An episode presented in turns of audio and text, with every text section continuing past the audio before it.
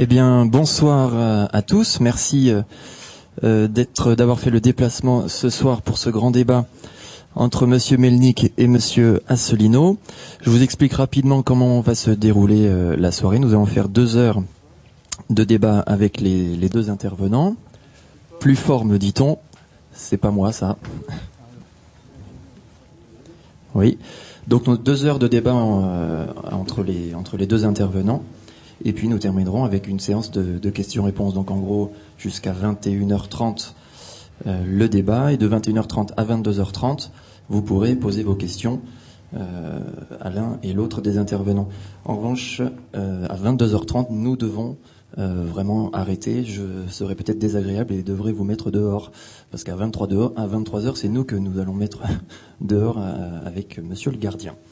Donc euh, je vais laisser tout d'abord pendant une dizaine de minutes monsieur Melnik et monsieur Asselineau euh, se présenter, voir leur, euh, un, début de vision sur euh, ce- cette question de ce soir qui est donc la place de la France dans le monde euh, du 21e siècle. Par courtoisie, l'événement étant organisé par l'UPR, on va laisser Monsieur Melnik euh, débuter, et puis Monsieur, euh, Asselineau euh, répondra par la suite, et ensuite on attaquera le vif du, dans le vif du sujet. Alors Monsieur Melnik, nous vous écoutons. Mesdames et messieurs, bonsoir. C'est un grand plaisir et honneur pour moi d'être avec vous ce soir, puisque nous sommes à, l'aube du XXIe siècle, c'est-à-dire les premiers jours de l'année 2014, et historiquement, les années qui se terminent en 14 donnent parfois la tonalité au siècle. Je me permets tout d'abord de vous présenter mes meilleurs voeux. Je vous souhaite euh, une année euh, marquée par les qualités suivantes. Audace, innovation, créativité, confiance, épanouissement, cheminement vers votre propre bonheur. Comme vous le savez, c'est un droit constitutionnel des États-Unis, la poursuite du bonheur. Et qu'est-ce qui est plus beau, plus important dans la vie que le bonheur? C'est un grand plaisir, c'est un grand honneur pour moi d'être avec vous parce que je ne fais pas de politique. Je ne suis qu'un professeur. Un professeur qui voyage dans le monde entier pour d'abord écouter, apprendre des autres, de mes étudiants, indiens, chinois, sénégalais, algériens, israéliens, russes, au diapason de leurs attentes. Et peut-être aussi partager avec eux quelque chose. Parce que mon vécu est tout sauf linéaire. Je suis tout sauf bon représentant de la pensée dominante, je sais pas quoi, j'ai vu ça quelque part, peut-être ça vous dit euh, aussi, euh, enfin ça vous parle. Comment je peux être bon représentant de la pensée dominante Je suis né dans un pays qui n'existe pas, qui s'appelait l'Union soviétique. J'ai intégré une école diplomatique malgré la volonté de mes parents qui disaient non, ça marchera jamais, tu n'y arriveras, arriveras pas parce que tout est verrouillé. Et ben moi, j'ai toujours été animé par une ambition d'aller vers le haut. À cinq ans, en Union soviétique, vous savez de quoi je rêvais? Je rêvais, je rêvais d'être président des États-Unis. Parce que entre les dinosaures soviétiques, Brezhnev et compagnie, et Kennedy et sa femme, vous choisissez quoi? Qu'est-ce qui est plus attractif, plus souriant? Voilà. Donc après, animé toujours par cette ambition, je me suis retrouvé d'ailleurs à ma stupéfaction à l'ambassade d'Union soviétique à Paris.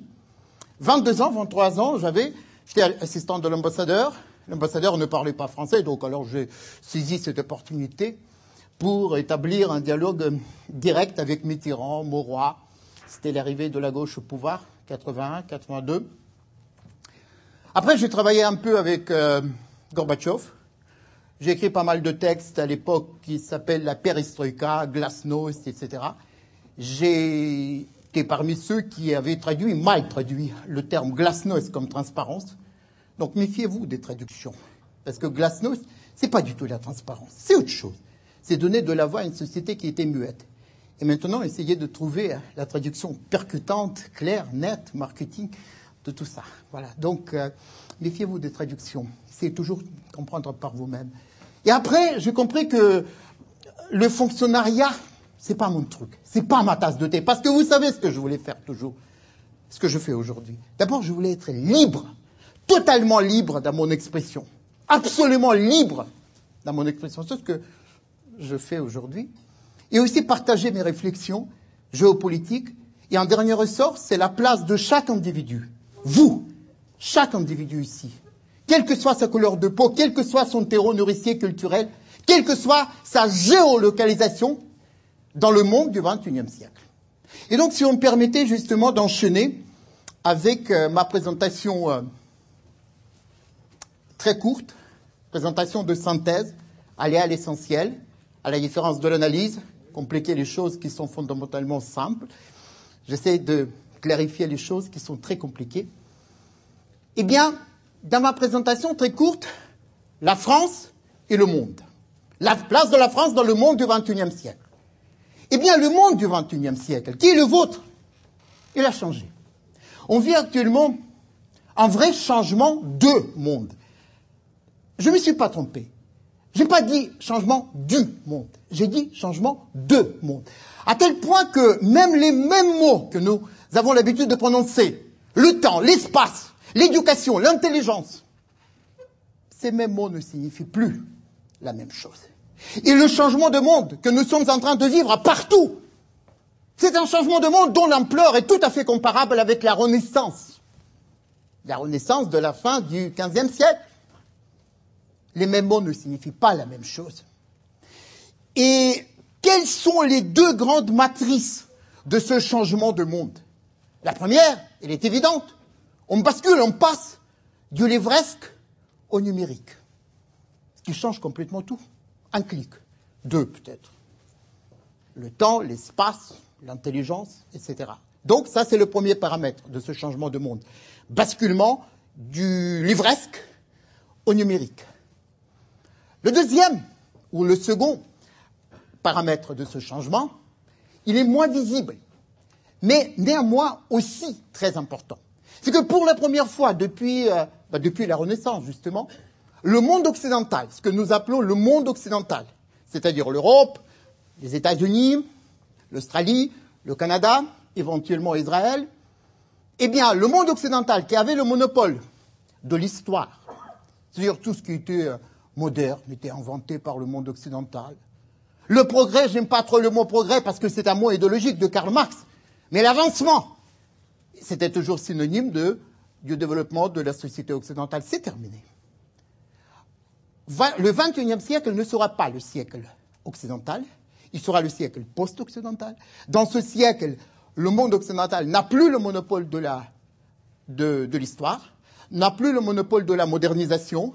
Si vous voyagez comme moi, vous pouvez constater que le TGV chinois est plus confortable que le TGV français, etc., etc. Il y a plein d'exemples qui vont dans ce sens-là, c'est-à-dire, c'est-à-dire, la modernisation aujourd'hui, ça ne rime pas forcément avec l'occidentalisation. Voilà, ces deux paramètres-là, euh, passage du numérique à, livresque au numérique et la perte par l'Occident du monopole de l'histoire, et ce pour la première fois depuis la Renaissance, ce sont deux matrices de ce changement, deux mondes. Après, si vous voulez avoir le mot de passe dans le logiciel mental du XXIe siècle, tout modestement, je peux vous proposer un mot. Ce mot de passe s'appelle la globalisation. Et j'ai bien prononcé le terme globalisation. Je ne prononce pas le, le, terme mondialisation. Je suis bien placé pour savoir que mondialisation, ce n'est qu'une traduction de la globalisation. Et en plus, traduction idéologiquement biaisée. Comme si la globalisation était partout. Et hop, tout de suite, aux frontières françaises, ça s'arrête. Ça vous rappelle peut-être le nuage de Tchernobyl, qui se s'est arrêté pile poil à la frontière française. Ou peut-être quelques lignes Maginot, etc. Non, globalisation, c'est quoi? Justement, avec beaucoup de recul. Parce que moi, j'ai la chance, ou peut-être la malchance, de ne pas faire de politique. C'est-à-dire, je peux me permettre de regarder beaucoup de phénomènes avec beaucoup de recul, conceptuel. La globalisation, c'est très simple. C'est interconnexion, interrelation, interaction, interdépendance Bon, j'ai trouvé, j'ai cherché en français, j'ai rien trouvé. Euh, j'ai trouvé en anglais le mot nexus. C'est à peu près la même chose. Le mot network était déjà acté. Nexus. Of what? Nexus. Trois. D'abord, les gens. Ça, ça s'appelle les gens, là. Il y, a, il, y a, il y a deux mains, une tête, un cœur. Quel que soit le terreau nourricier culturel, quelle que soit la géolocalisation de ces individus, les gens. Deuxième, deuxième paramètre, c'est les places. Le monde, notre monde se rétrécit. Je peux tout de suite, alors, devant vous, téléphoner en Chine, en Russie, un clic. C'est tout. Le monde se rétrécit. Le monde s'aplatit. Le monde devient plat. Et les frontières qui existent aujourd'hui, elles existent dans les têtes des fonctionnaires, mais pas dans la mienne. Et pas dans la tête de mes étudiants, sénégalais, chinois, etc., du monde entier. Et troisième chose, la plus importante de cette globalisation, ce sont les idées. Parce que si on est connecté entre people, places, etc., mais on fait quoi là? On se regarde en chien de faïence, monsieur Assoledon Non Il faut des idées. Je ne sais pas quelles sont vos idées, mais vous devez avoir des idées. Des idées simples, mais qui vous permettront d'aller vers le haut. Voilà. Nexus, people, places and ideas. Ça, c'est la globalisation. Et en plus, ce qui se passe aujourd'hui, c'est que le modèle de communication, d'interaction a complètement changé. Top-down. C'est-à-dire manière de communiquer, commande et contrôle. Commander et contrôler. Ça sent la naphtaline. Ça sent la naphtaline du XXe siècle. Aujourd'hui, il faut se connecter.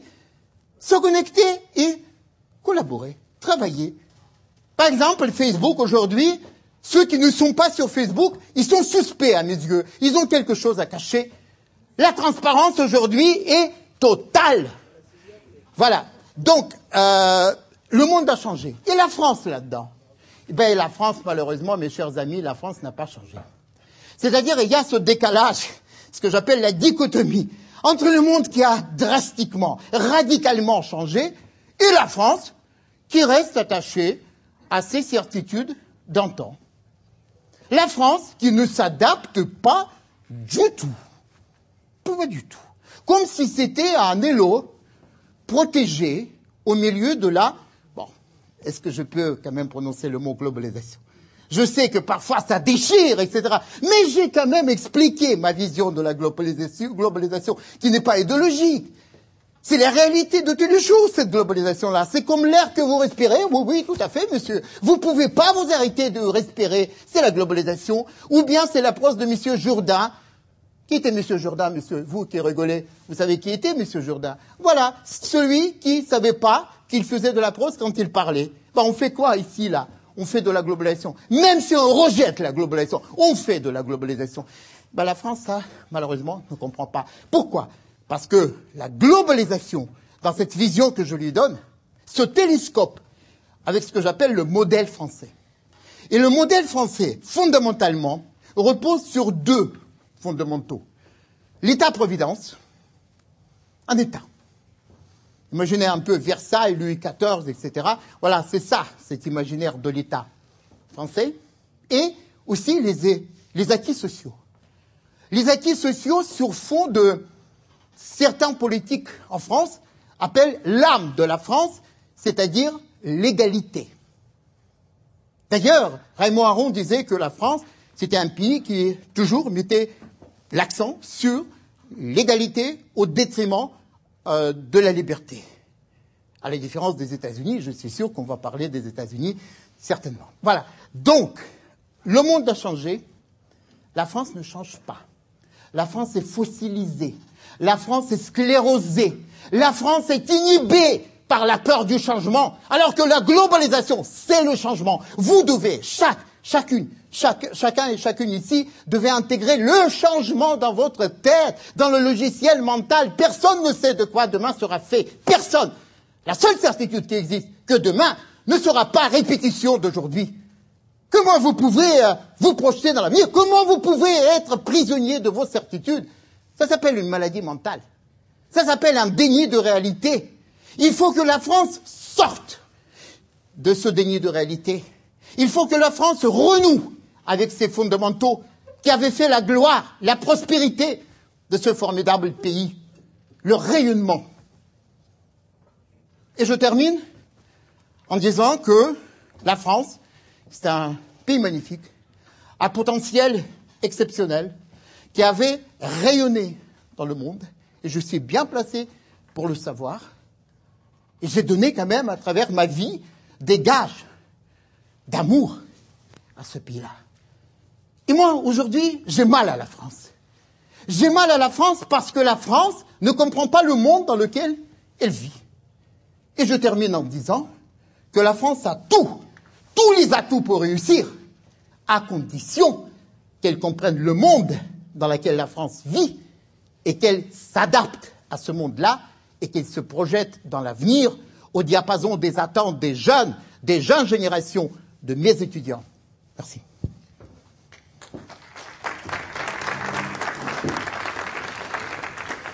Merci. Monsieur Asselineau Bien.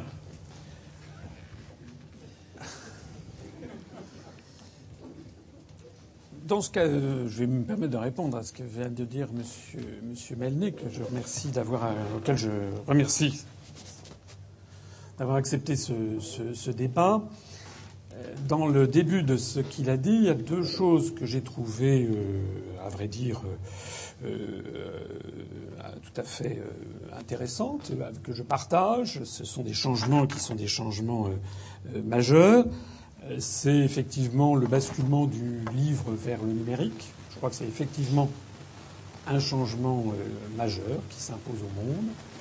Euh, une deuxième chose également, c'est que dans ce que vient de dire Monsieur, Monsieur que je remercie d'avoir euh, accepté de participer à ce, débat, que je souhaite approfondi et serein, euh, il y a deux choses au début qu'il a dites avec lesquelles je suis assez d'accord. La première chose, c'est une évolution technique euh, qui est de très grande importance, qui est le basculement du, livre au numérique, qui est, une véritable révolution, et notamment quant à l'accès au savoir et à la diffusion du savoir généralisé, ce qui, je crois, est une vraie révolution planétaire. Et un deuxième élément avec lequel je suis également d'accord, c'est la fin du fait d'une certaine prééminence, je dirais pas le monopole, je pense que c'est un peu excessif, dire que l'Occident veut le monopole de l'histoire, je pense que c'est une vision un petit peu excessive. Il ne faut pas faire fi des histoires de la Chine, du Japon, des Indes, etc. Mais c'est vrai qu'à partir de Henri le Navigateur, le roi de Portugal, qui, au début du XVe siècle, a demandé à ses, à ses navigateurs d'aller voir si, quand on descendait le long des côtes d'Afrique, effectivement, à, à, à arriver à l'équateur, est-ce que la mer bouillait, est-ce que les êtres humains partaient en, fumée à cause de la chaleur? Eh bien, c'est à partir de ça que progressivement l'Occident a découvert euh, la route des Indes et de là le, les grandes découvertes et cette domination occidentale sur le monde qui commence à peu près au XVe siècle et dont nous sommes en train de, voir, de voir, les derniers feux. Euh, tout ceci, je suis vraiment d'accord avec ce diagnostic. En revanche, euh, je me permettrai de, souligner, je crois, quatre erreurs euh, majeures euh, dans le raisonnement qui a, qui a suivi, en tout cas à mon, à mon sens. La première erreur, c'est de considérer, je ne sais pas exactement ce qui a été dit, mais je, je l'ai compris comme ça, c'est de considérer que l'histoire serait une, linéaire. L'histoire du monde n'est pas une histoire linéaire, l'histoire du monde est une histoire avec, j'allais dire, sinusoïdal. Il y a déjà eu, dans, alors que l'on bâtisse sa mondialisation, globalisation, euh, de façon générale, il y a déjà eu des moments de l'histoire du monde avec une très grande ouverture. Je rappelle qu'on a découvert dans des fouilles archéologiques en Chine, notamment du côté de Xi'an, dans l'armée des, enterrée du, de l'empereur Qing Shi de, de l'empereur qui a donné son nom à la Chine dans les langues occidentales, on a découvert des sesterces de l'Empire romain. Je rappelle qu'à la fin du IVe siècle, l'Empire euh, romain était ouvert, il y avait des, échanges commerciaux importants pour l'époque, jusqu'avec la Chine. Et puis le IVe siècle, on, on s'est aperçu de quoi? On s'est aperçu du refermement de cette opération. Et cette première mondialisation s'est ensuite refermée sur elle-même. On pourrait en dire à peu près autant du XIIIe siècle, où lorsqu'il y a eu après la grande ouverture, vous connaissez l'histoire de Marco Polo, euh, qui va à, au temps de, la dynastie mongole, qui va se rendre jusqu'à Kambalik, à Pékin. Bon, ça, ça se situe au XIIIe siècle. On aura après la fermeture, notamment avec la grande peste des années 1340 en Europe qui va aboutir à une refermeture des pays sur mer. Et ainsi de suite. On a eu une ouverture de des échanges commerciaux au début du XIXe siècle. Ça s'est terminé par le tarif Méline avec une refermeture des échanges. Et donc, il y a eu une réouverture des échanges commerciaux après la Seconde Guerre mondiale. Et pour ce qui me concerne du moins, je pense, de façon tout à fait euh, euh, raisonnable, sérieuse et en me fondant sur l'histoire, que les années qui viennent, les décennies qui viennent, marqueront, comme l'histoire du monde nous l'a montré, une tendance à la refermeture des échanges planétaires. C'est le premier point, l'histoire n'est pas linéaire, c'est une sinusoïde. Le deuxième point, c'est euh, l'idée selon laquelle il y aurait une espèce de fatalité de la mondialisation ou de la globalisation. Moi, je ne chinoiserai pas trop sur les noms. Globalisation, c'est le nom donné par les Américains, globalization, à ce que les Français appellent mondialisation. Et tout se passe comme si, dans le discours de M. Melnik, mais peut-être va-t-il le peaufiner, en tout cas je l'ai déjà entendu ailleurs, on présente cette affaire de mondialisation comme s'il s'agissait, eh bien, ma foi, d'une espèce de tempête à laquelle on ne pourrait rien, qui s'imposerait à l'univers et sur lequel nous n'aurions plus qu'à faire fissa pour nous mettre au diapason. Rien n'est plus faux. Je rappelle que les grandes découvertes du XIXe siècle, par exemple, n'ont pas empêché la refermeture euh, dont je parlais à la fin du XIXe siècle des échanges commerciaux. Je rappelle que, au cours du XXe siècle, l'invention de la radio, de la télévision, du satellite, euh, de, euh, des, avions à réaction, du grand transport aérien pour le grand public, des Boeing 747, des gros porteurs, euh, tout ceci n'avait en aucun cas justifié euh, idéologiquement une mondialisation. Donc ce que je souhaite toujours dans ce genre de débat, c'est que l'on parle de façon précise de quoi s'agit-il. Ce que l'on a appelé la mondialisation inévitable en France dans l'idéologie dominante était parfaitement évitable. Il s'agit d'une prise de prise de décision délibérée qui ont été faites par un accord entre l'Union européenne, entre la Commission européenne, représentée notamment par le sœur Léon Brittan, qui est le commissaire aux négociations commerciales multilatérales d'un côté, et son homologue américain, le US Trade Representative, M. Michael Cantor, au tournant des années 90, pour aboutir à la fin du cycle dit de l'Uruguay Round du, du GATT pour créer l'Organisation mondiale du commerce. Et ceci a été rendu possible notamment par l'effondrement du camp socialiste et du camp, euh, à partir de 1989 et de l'Union soviétique en 1991. Sur la foi de cette pensée qui a été délibérément conçue, il a été décidé par les pays occidentaux, les États-Unis et leur porte, leur, je veux dire, leur, dominion, pour parler en, en termes anglo, qu'est la construction européenne, leurs vassaux, il a été décidé de démanteler tout ce qui faisait les réglementations aux échanges de capitaux, de marchandises et de services, et notamment aux échanges de capitaux. Ça a été inscrit dans le marbre du traité de Maastricht de 1992, et c'est désormais, ceux qui suivent mes conférences sur Internet le savent, dans le traité actuel du traité de fonctionnement de l'Union européenne, c'est l'article 63 qui interdit d'interdire, interdit de réglementer les échanges de capitaux. C'est de là que découlent, de façon torrentielle, les délocalisations industrielles de tout l'Occident à destination des pays en voie de, antérieurement dits en voie de développement, vers lesquels ont été délocalisés des capitaux pour créer des usines, pour faire bénéficier, pour que les, détenteurs de capitaux bénéficient des plus grands profits en maximisant leurs profits, en bénéficiant évidemment de différentiels de taux de salaire, de coûts de couverture sociale et de, préservation et de, réglementation, notamment environnementale et autres, sans commune mesure avec ce qui existait dans les pays occidentaux. Donc, euh, euh cette mondialisation, et ça c'est un sujet sur lequel je pense qu'il est vraiment très important d'être précis, n'est pas une fatalité. Ça a été décidé. Et il y a une sous-partie à, cette, à ce constat qui est extrêmement importante. C'est que comme ça a été décidé par les pays occidentaux, pour le profit non pas des pays occidentaux, mais des dirigeants de quelques grands groupes, pour une toute petite classe qui possédait les capitaux, eh bien, c'est cette classe-là qui était demanderesse. Ce qu'elle voulait, c'était obtenir l'ouverture, notamment par exemple de la Chine ou de l'Inde, pour pouvoir aller y faire fabriquer à très vil coût les productions faites en Occident. Dans ces conditions, la mondialisation, et ça c'est un élément qu'il est capital d'avoir à l'esprit, n'a pas été symétrique. Nous avons affaire à un phénomène asymétrique. C'est-à-dire que ce que les États-Unis, le Japon, ou l'Europe occidentale a accepté, les autres pays ne l'ont pas accepté.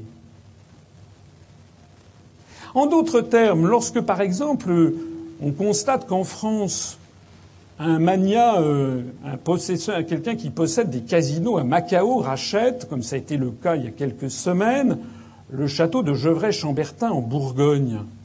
Lorsque l'émir du Qatar rachète par appartement entier euh, le Paris Saint-Germain, euh, les, les, hôtels, de luxe, le Martinez, le ci et le ça. Mais l'inverse n'est pas possible. Allez acheter le jardin du Longjingcha, le thé du puits du dragon qui se trouve près de Hangzhou en Chine. Les Chinois vous diront non, parce qu'eux n'ont pas accepté ce que nous, on a accepté, pas vous, pas moi, ce qu'une toute petite élite dirigeante a accepté en notre nom.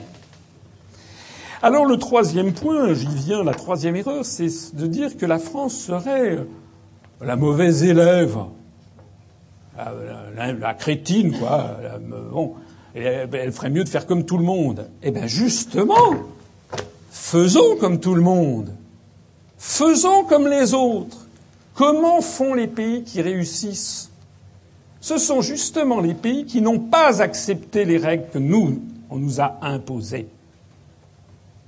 Ce sont des pays qui gèrent leurs intérêts nationaux au plus près ce sont des pays qui sont fondés sur la conviction que c'est d'abord et avant tout la Russie, la Chine, l'Inde, le Brésil qui sont les grandes puissances de demain. C'est fondé sur un patriotisme qui frôle parfois le nationalisme. C'est ça, la réalité. C'est ça d'ailleurs, dans toute l'histoire du monde, qui a montré que c'est pour ça que les gens se mobilisent. Qu'est-ce qui fait que les gens se dépassent? C'est justement parce qu'ils ont la conviction de se battre pour, j'allais dire, l'équipe de Chine, l'équipe du Japon, enfin pas le Japon, c'est un mauvais exemple, mais l'équipe de Thaïlande, l'équipe du Vietnam, l'équipe de Russie, comme on se battait pour l'équipe de France.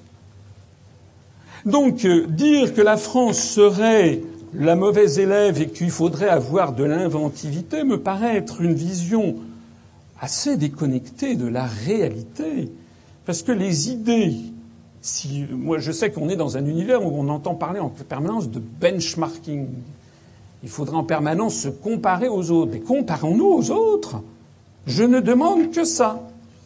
C'est d'ailleurs ce qui me permet d'insister sur un élément très important, c'est que le mouvement politique que j'ai créé, et qui, je vous le remercie de le souligner, est en très forte croissance, euh, euh, actuellement, nous comptons, nous avons sur 3850 adhérents, nous avons 220 adhérents, ce qui fait à peu près 5,8% de nos adhérents, qui sont des jeunes expatriés dans le monde entier, dans 45 États du monde, qui vivent en Chine, aux États-Unis, à Singapour, à Tokyo, au Canada, aux États-Unis et autres. Et donc, euh, j'ai moi-même d'ailleurs beaucoup vécu à l'étranger. Je, je, pense avoir une expérience internationale au moins comparable à, celle de Monsieur, à Melnik. Donc, ce que constatent tous ces jeunes, si j'ai dit 5,8% de nos adhérents, c'est parce que la moyenne en France est de 2% par rapport à la population. C'est-à-dire qu'on a trois fois plus d'expatriés à l'UPR qu'il n'y en a dans la population générale. Ça veut donc dire que les jeunes, ce sont des jeunes, qui sont à l'étranger, ils constatent ce qui se passe. Ils voient comment en Chine, comment aux États-Unis même, on défend mordicus ses intérêts nationaux.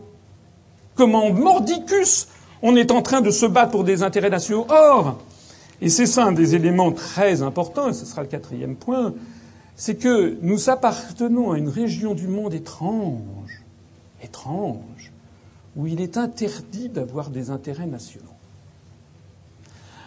Les européistes se trompent de siècles. Notre mouvement politique a été créé en 2007. La construction européenne a été créée en 1957. C'est une soixantenaire bientôt. la construction européenne est née à une époque justement un monde révolu où l'Europe dominait le monde. La construction européenne est fondée sur des paradoxes plus bouffons les uns que les autres. Par exemple, on fustige l'État. Mais qu'est-ce que c'est que l'Union européenne si ce n'est que la volonté d'un super-État On fustige les dépenses publiques, on voudrait mettre en compétition les fonctionnaires. Mais qu'est-ce que sont les européistes si ce n'est que des fonctionnaires qui vivent comme des nababs sans jamais avoir de compte à rendre à personne en se payant par exemple des retraites qu'ils liquident au bout de 15 ans au taux plein sans jamais avoir cotisé quand ils demandent aux, menus fretin des pays d'Europe? De porter à 42 ans leur cotisation retraite. Qu'est-ce que c'est que l'Union européenne si ce n'est qu'une une idéologie qui est fondée sur la compétition tous azimuts, alors même que son principe de base est le refus de la compétition entre les systèmes politiques et sociaux des pays de l'Europe? Non d'une pipe, puisque nous sommes pour la compétition, eh bien, c'est d'ailleurs ce qui a fait la grandeur de l'Occident, et en tout cas de l'Europe, c'était justement la compétition entre les États d'Europe. Or, c'est ça qu'on est en train de tuer. Cette idéologie qui n'a à la bouche que la compétition veut imposer, tel le lit de Procuste, toutes les mêmes réglementations, le même mode de vie, le même budget, les mêmes taux d'imposition, etc., dans tous les pays de l'Europe qui appartiennent notamment à la zone euro. Et je terminerai mon propos en disant, peut-être la cinquième erreur, c'est qu'il y a quand même un moment à partir duquel il faut euh, cesser de se voiler la face. On vient d'apprendre aujourd'hui qu'en Grèce, le taux de chômage vient de battre un énième record. On en est à pratiquement 59 pour 58 59 de moins de 25 ans qui sont au chômage en Grèce, selon les statistiques officielles. Il y a 28% des Grecs qui sont au chômage. Les, chiffres sont, et ce sont des chiffres officiels, sont équivalents en Allemagne, en Espagne, pardon, sont équivalents en Espagne, sont équivalents au Portugal. En France, ils sont inférieurs, mais ils sont également extrêmement élevés et ils ne cessent de se développer. Donc quand on me dit la France serait la mauvaise élève, je, constate moi que la maladie, elle est générale en Europe. Que d'ailleurs la zone euro est la lanterne rouge mondiale depuis maintenant 14 ans de la croissance. Que le désespoir, c'est dans l'ensemble de l'Europe qu'il se produit le Portugal ou la Grèce se vident de leurs habitants. Les gens votent avec les pieds. Et on apprenait aujourd'hui même que l'ancien patron des patrons allemands, l'équivalent de Madame Parisot, vient d'annoncer qu'il sera tête de liste pour les élections européennes, la liste nationale en Allemagne, pour le parti Alternative für Deutschland qui demande la sortie de l'Allemagne de l'euro. En d'autres termes, il y a un homme malade dans le monde, et cet homme malade, c'est la construction européenne.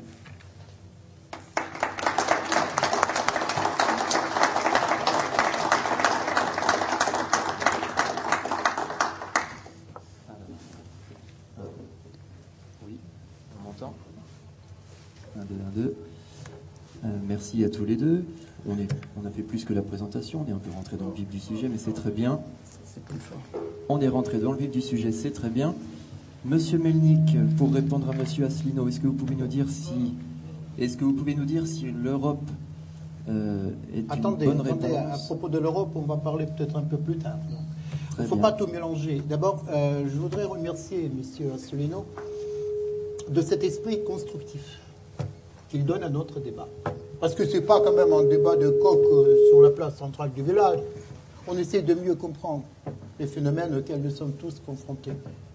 C'est pour ça que je me permettrai de ne pas répondre euh, avec ce nominalisme français, point par point, quatre points, etc. Et je me permettrai aussi de euh, remettre à plus tard la problématique européenne, ô combien importante, et qui mérite notre analyse tout à fait particulière. Et euh, je me permettrai de m'apesantir un peu plus sur la globalisation ou sur la mondialisation. Je ne suis pas fétichiste, appelez ça comme vous voulez. Quoi. Donc, alors voilà, ce phénomène justement. Parce que j'ai jamais dit, Monsieur Asselineau, que l'histoire était linéaire. Non, c'est pas moi, quelqu'un d'autre. Non, non, euh, vous savez, avec mes étudiants, il y en a d'ailleurs qui sont présents dans la salle et je les remercie d'être venus. On travaille beaucoup sur la genèse des globalisations, c'est-à-dire sur l'évolution des globalisations. Globalisation dans ce sens que j'ai donné à ce phénomène-là. Stop, on s'arrête là. Nexus, people, places and ideas. C'est-à-dire interaction, interdépendance entre places, les gens et les idées. C'est tout. Moi, en tant que global thinker, géopoliticien, je m'arrête là. Il y a d'autres qui sont beaucoup plus doués que moi pour spécifier, euh, détailler, euh, etc. Et dans ce sens, Nexus People, Places and Ideas, nous vivons, euh, ben, je ne sais pas, euh, une dixième peut-être globalisation. Les premières, c'était la route de la soie. Les premières, c'était les conquêtes d'Alexandre le Grand, dont le précepteur était euh, Aristote. Les premières étaient peut-être une des premières, l'Empire romain, ce que vous avez très justement souligné, Monsieur Assoleno. Après, peut-être, c'était la Renaissance avec les grandes découvertes. Après, c'était peut-être la première révolution industrielle à la fin du XVIIIe siècle, la machine à vapeur, les rails, la bourse, etc. Après, peut-être, c'était une nouvelle globalisation à l'intersection du 19e et 20e avec le téléphone, télégraphe, l'automobile, l'électricité etc. Après, c'était un siècle de non-globalisation, c'est-à-dire siècle dont le symbole était le mur de Berlin qui séparait le monde en deux parties. De quelle globalisation voulez-vous parler si à peu près la moitié de la planète ne pouvait même pas voyager, était nourrie au biberon du seul et unique journal du Parti communiste qui s'appelait La Pravda? Soyons clairs, quelle globalisation Il fallait que le mur de Berlin tombe. Et ça, c'était le début de ce nouveau processus. Et vous savez ce qui distingue cette globalisation de la fin du XXe, du début du XXIe siècle? C'est que toutes les globalisations précédentes étaient des globalisations qui fonctionnaient sur le modèle gagnant-perdant. C'est-à-dire l'appauvrissement des uns, c'était l'enrichissement des autres. Euh, ceux qui gagnaient, gagnaient au détriment des autres. C'était zero-sum game. C'était jeu, un jeu à somme nul. C'était gagnant-perdant. Et la globalisation du 21e siècle, peut-être, il faut quand même lui laisser cette chance, il faut être positif, non? Il faut être optimiste, sinon à quoi bon vivre? Eh bien, peut-être cette globalisation-là, grâce à cet aplatissement du monde, qui donne à chaque individu de notre planète, quel que soit son terreau nourricier culturel, couleur de peau, statut initial, la chance d'aller vers le haut, ce que j'appelle race to the top, et pas au détriment des autres, en entraînant l'autre vers le haut, en ouvrant un nouvel horizon, en lui donnant envie, possibilité. Regardez, j'étais il n'y a pas longtemps en Bangalore, en Inde. J'arrive, je dis quelque chose sur la globalisation, je ne savais pas exactement qui était dans la salle. Et après, les gens me disent, c'est banal ce que vous dites. Banal Banal. En France, je suis marginal pratiquement, presque fou alors que là-bas, c'est banal. Et après, ils me disent, vous savez, monsieur Melnik, regardez-nous, ils ont 25 ans, 26 ans, nous, les Indiens. D'ailleurs, ils sont indiens, quoi. Ils sont habillés indiens, ils sont indiens, aucun doute. aucune identité nationale n'est effacée. Mais ils disent, nous avons fait, nos études aux États-Unis, attention, hein, quand même, dans les meilleures universités. Après, qu'est-ce que nous avons fait? Nous sommes retournés au pays, à Bangalore, la Silicon Valley, en mieux que la Silicon Valley en Californie. Qu'est-ce que nous avons fait? Nous avons créé nos propres entreprises, ex nihilo, à partir de rien, en informatique. Et après, vous savez, Monsieur Melnik, ce que nous avons fait Nous avons engagé nos anciens professeurs américains. Mais attention, les meilleurs. Parce que sur une centaine de professeurs d'Harvard, il y en a combien qui sortent du lot? Un, deux, trois. Ben, ils sont très heureux de travailler avec nous comme consultants, avec un salaire motivant. Et B2B, c'est pas business to business, c'est back to Bangalore. Donc voilà, c'est ça la globalisation du XXIe siècle. Possibilité de globalisation win-win. Et je voudrais aussi euh, introduire une autre réflexion qui pourrait servir de plateforme à notre débat avant de passer à l'Europe. Parce que je pense que vous partagez mon avis que l'Europe mérite quand même notre échange euh, beaucoup plus spécifique, le focus mis sur l'Europe. Euh, pour terminer avec la globalisation, vous savez, moi, je, je suis persuadé qu'il est très important de redonner du sens aux mots. C'est-à-dire si on prononce les mêmes mots, mais les mêmes mots ne signifient pas la même chose, c'est la confusion la plus totale. J'ai défini la globalisation, le sens que je donne à, la globalisation. Voilà, next people, place Mais, à l'intérieur de cette globalisation, est-ce que vous avez esquissé, messieurs Asselineau euh, J'irai peut-être un peu plus loin. Il y a euh, la dichotomie. La dichotomie, c'est euh, la confrontation de deux tendances à l'intérieur d'un seul phénomène. Donc le phénomène de globalisation, mais à l'intérieur, il y a la dichotomie entre économie et politique. Économie, ça veut dire quoi? Économie, c'est mécanisme, algorithme de création d'une nouvelle valeur ajoutée, c'est-à-dire de la richesse. Politique, ça veut dire quoi? Organisation de la vie de la cité autour des relations du leadership, de la gouvernance. Eh bien, aujourd'hui, l'économie est déjà globale. Elle est parfaitement globale. Vous prenez n'importe quel exemple d'une entreprise qui réussit. C'est une entreprise par définition globale. Si ce n'est pas une entreprise globale, ça veut dire que vous n'avez pas réussi. L'économie est déjà globale. Et il y a une sorte de consensus dans le domaine économique. Vous savez autour de quoi? Autour du modèle initial qui s'appelle l'économie de marché. L'économie de marché, c'est quoi? Encore une fois, nos définitions de base. C'est euh, l'offre et la, loi ou l'équilibre ou la synthèse euh, entre l'offre et la demande sur la base de la propriété privée. C'est tout. Au XXe siècle, il y avait une alternative par rapport à ça, qui s'appelait le système communiste, la planification, ça. Ça n'existe plus. Il n'y a que la Corée du Nord. Est-ce que la Corée du Nord, c'est mainstream de l'humanité, même si l'histoire n'est pas linéaire? C'est un peu Jurassic Park Et si j'avais la possibilité de donner des cours en Corée du Nord, je suis sûr que même là-bas, il y a des étudiants dont les oreilles se, seraient dressées parce qu'ils comprennent très bien que c'est une connerie leur truc là-bas, qu'ils n'avancent pas, qu'il n'y a pas de va pour s'épanouir dans ce système alternatif par rapport à l'économie. Toutes les crises que nous avons vues, l'humanité ces derniers temps, subprime, la crise de dette euh, souveraine, etc., c'est à l'intérieur de ce modèle économie de marché qui n'a pas d'alternative. Nouveau Karl Marx n'est pas encore né. Peut-être euh, dans quelques années, mais pas encore. Voilà. Donc, c'est-à-dire tout se passe à l'intérieur de cette économie. Donc, il y a, euh, comment dire, des règles du jeu plus ou moins communément partagées. Ça ne veut pas dire que personne ne triche. Vous vous souvenez, par exemple, dans le football, la France, pas cette année, était qualifiée grâce à la main de Thierry Henry. Mais quand on triche, on sait qu'on triche finalement. Mais les jeux, les, règles du jeu existent, c'est-à-dire l'économie de marché. Mais il y a des pays qui gagnent, il y a des pays qui perdent. Parce que c'est comme un jeu, le jeu global, l'économie de marché, grâce à la compétitivité, grâce à la performance, grâce à l'ambition que nous avons perdue en Europe, etc., grâce à Hungry for Success, Hungry for Success, assoiffé de succès, eh bien, il y a des pays qui gagnent, il y a des pays qui perdent, et parfois, parfois, les pays qui perdent, ils ont du mal à assumer leur échec. Mais il faut leur dire à ces pays-là, sans les nommer, qu'ils peuvent perdre le premier mi-temps, et s'ils s'assument, s'ils assument leur échec en premier mi-temps, ils peuvent gagner le match. Mais il faut assumer l'échec. Donc ça, c'est l'économie. L'économie est déjà globale. Et je veux revenir sur ce point parlant de l'Europe.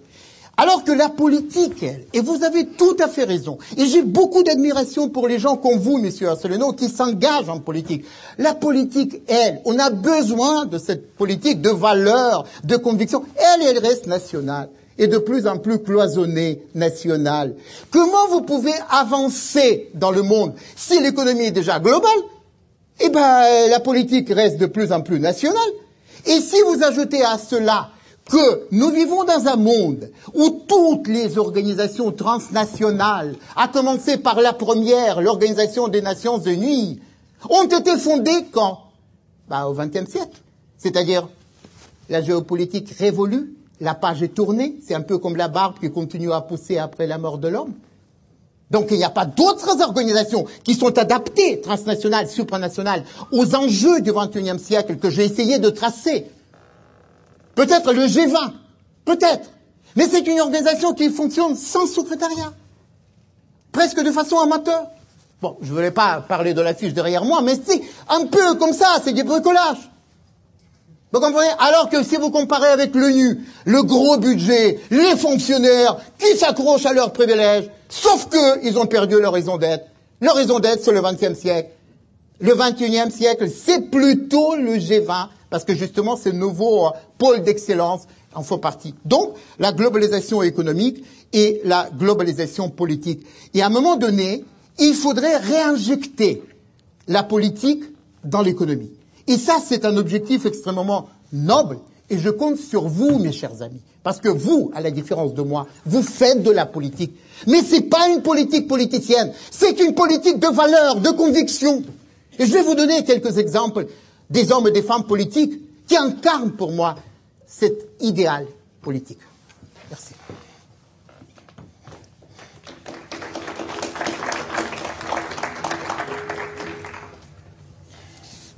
Je, je, répondrai assez, assez, assez rapidement parce que je suis un, un, un, petit peu, un petit peu, un petit peu médusé de ce que je viens d'entendre. Je, je n'ai pas le sentiment d'avoir eu la réponse aux objections essentielles que j'avais évoquées.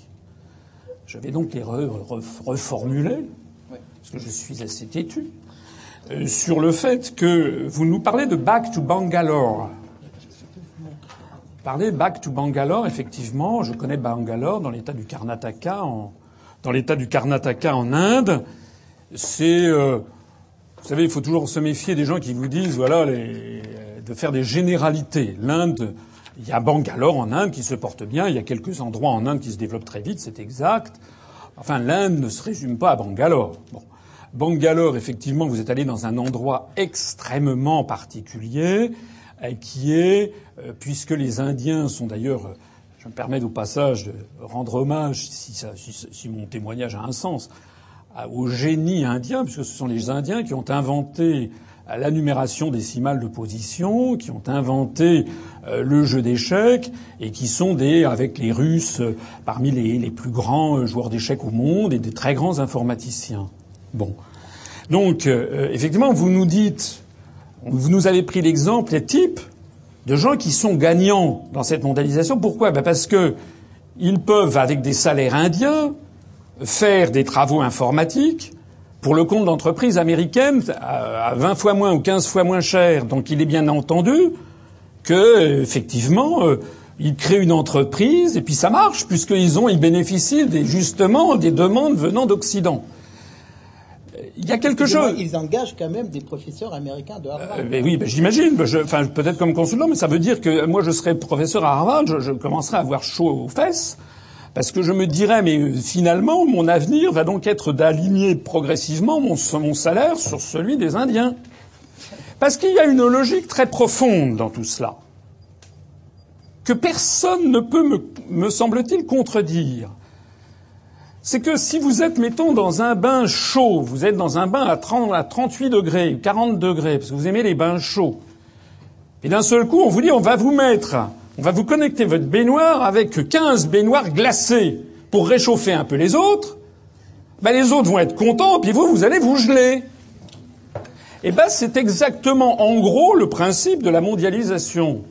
C'est-à-dire qu'évidemment, nous avons des pays, les bénéficiaires d'ailleurs, que ce soit en Chine, que ce soit en Inde, etc., cette mondialisation, ce décollage économique très rapide de ces pays s'accompagne de distorsions, de l'ouverture euh, des, comment dirais-je, de, de l'éventail social euh, qui pose des problèmes considérables. Il y a maintenant des milliardaires en Chine de plus en plus qui se chiffrent parfois en, maintenant, je crois, en milliers ou en centaines en tout cas.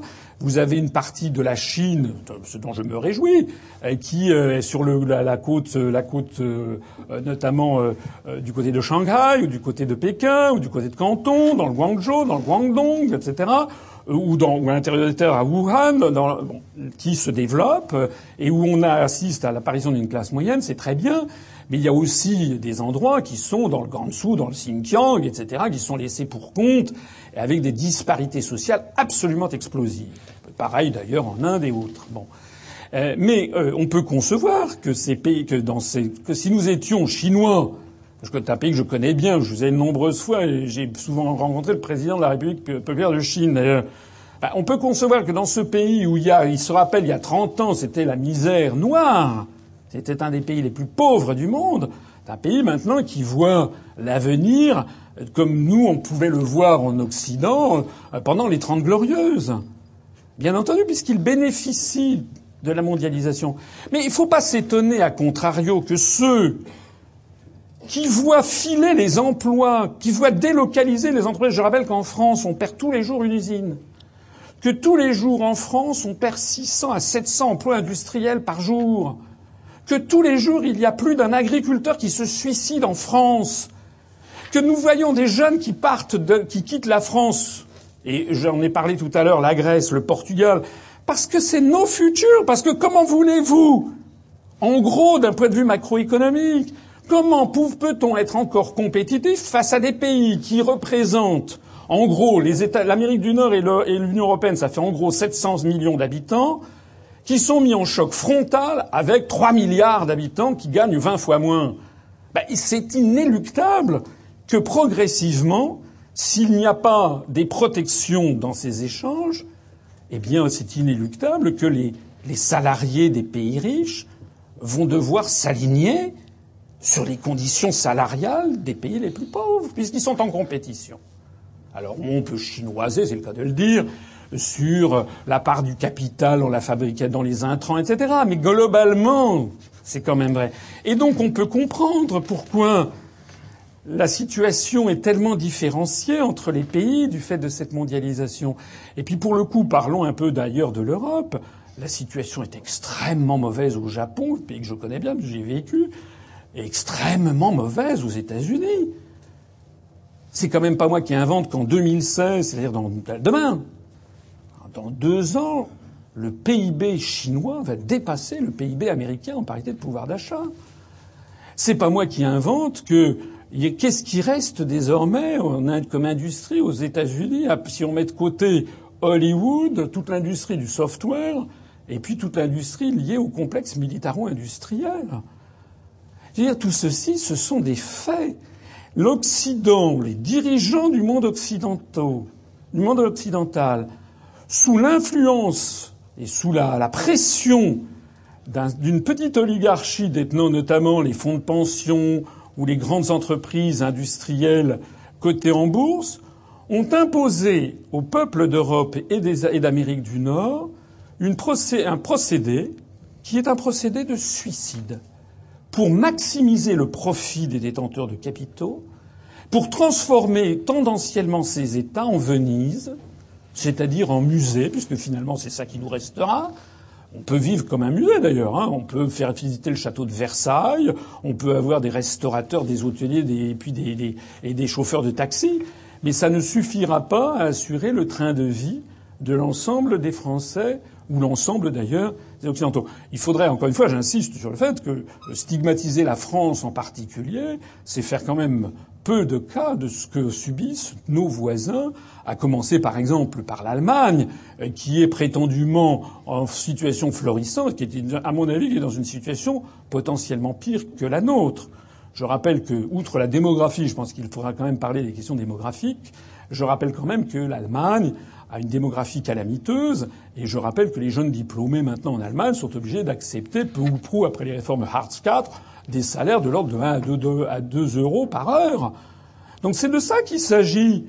C'est de ça qu'il s'est agi avec cette mondialisation. Alors, vous nous dites back to Bangalore, ben je suis ravi de l'entendre. C'est ce que je disais. C'est une illustration de ce que je disais.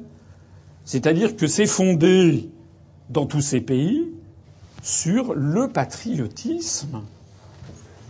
On ne dit pas d'ailleurs, on parlait de l'Inde, on pourrait parler de, je sais pas, de Singapour, ou de Taïwan, ou de la Thaïlande, ou du Vietnam. On ne dit jamais à tous ces États, euh, vous allez euh, nous transférer tous les pouvoirs et ça va être une entité qui va décider en votre nom de ce qu'il faut faire. On ne dit jamais à Singapour, qui fait 4,5 millions d'habitants et qui est grand comme la moitié de la région Île-de-France, on lui dit jamais aux Singapouriens, vous êtes de la gnognotte, et donc vous pesez plus rien, donc il faut vite, vite, vite que vous fusionnez avec les 27 pays alentours.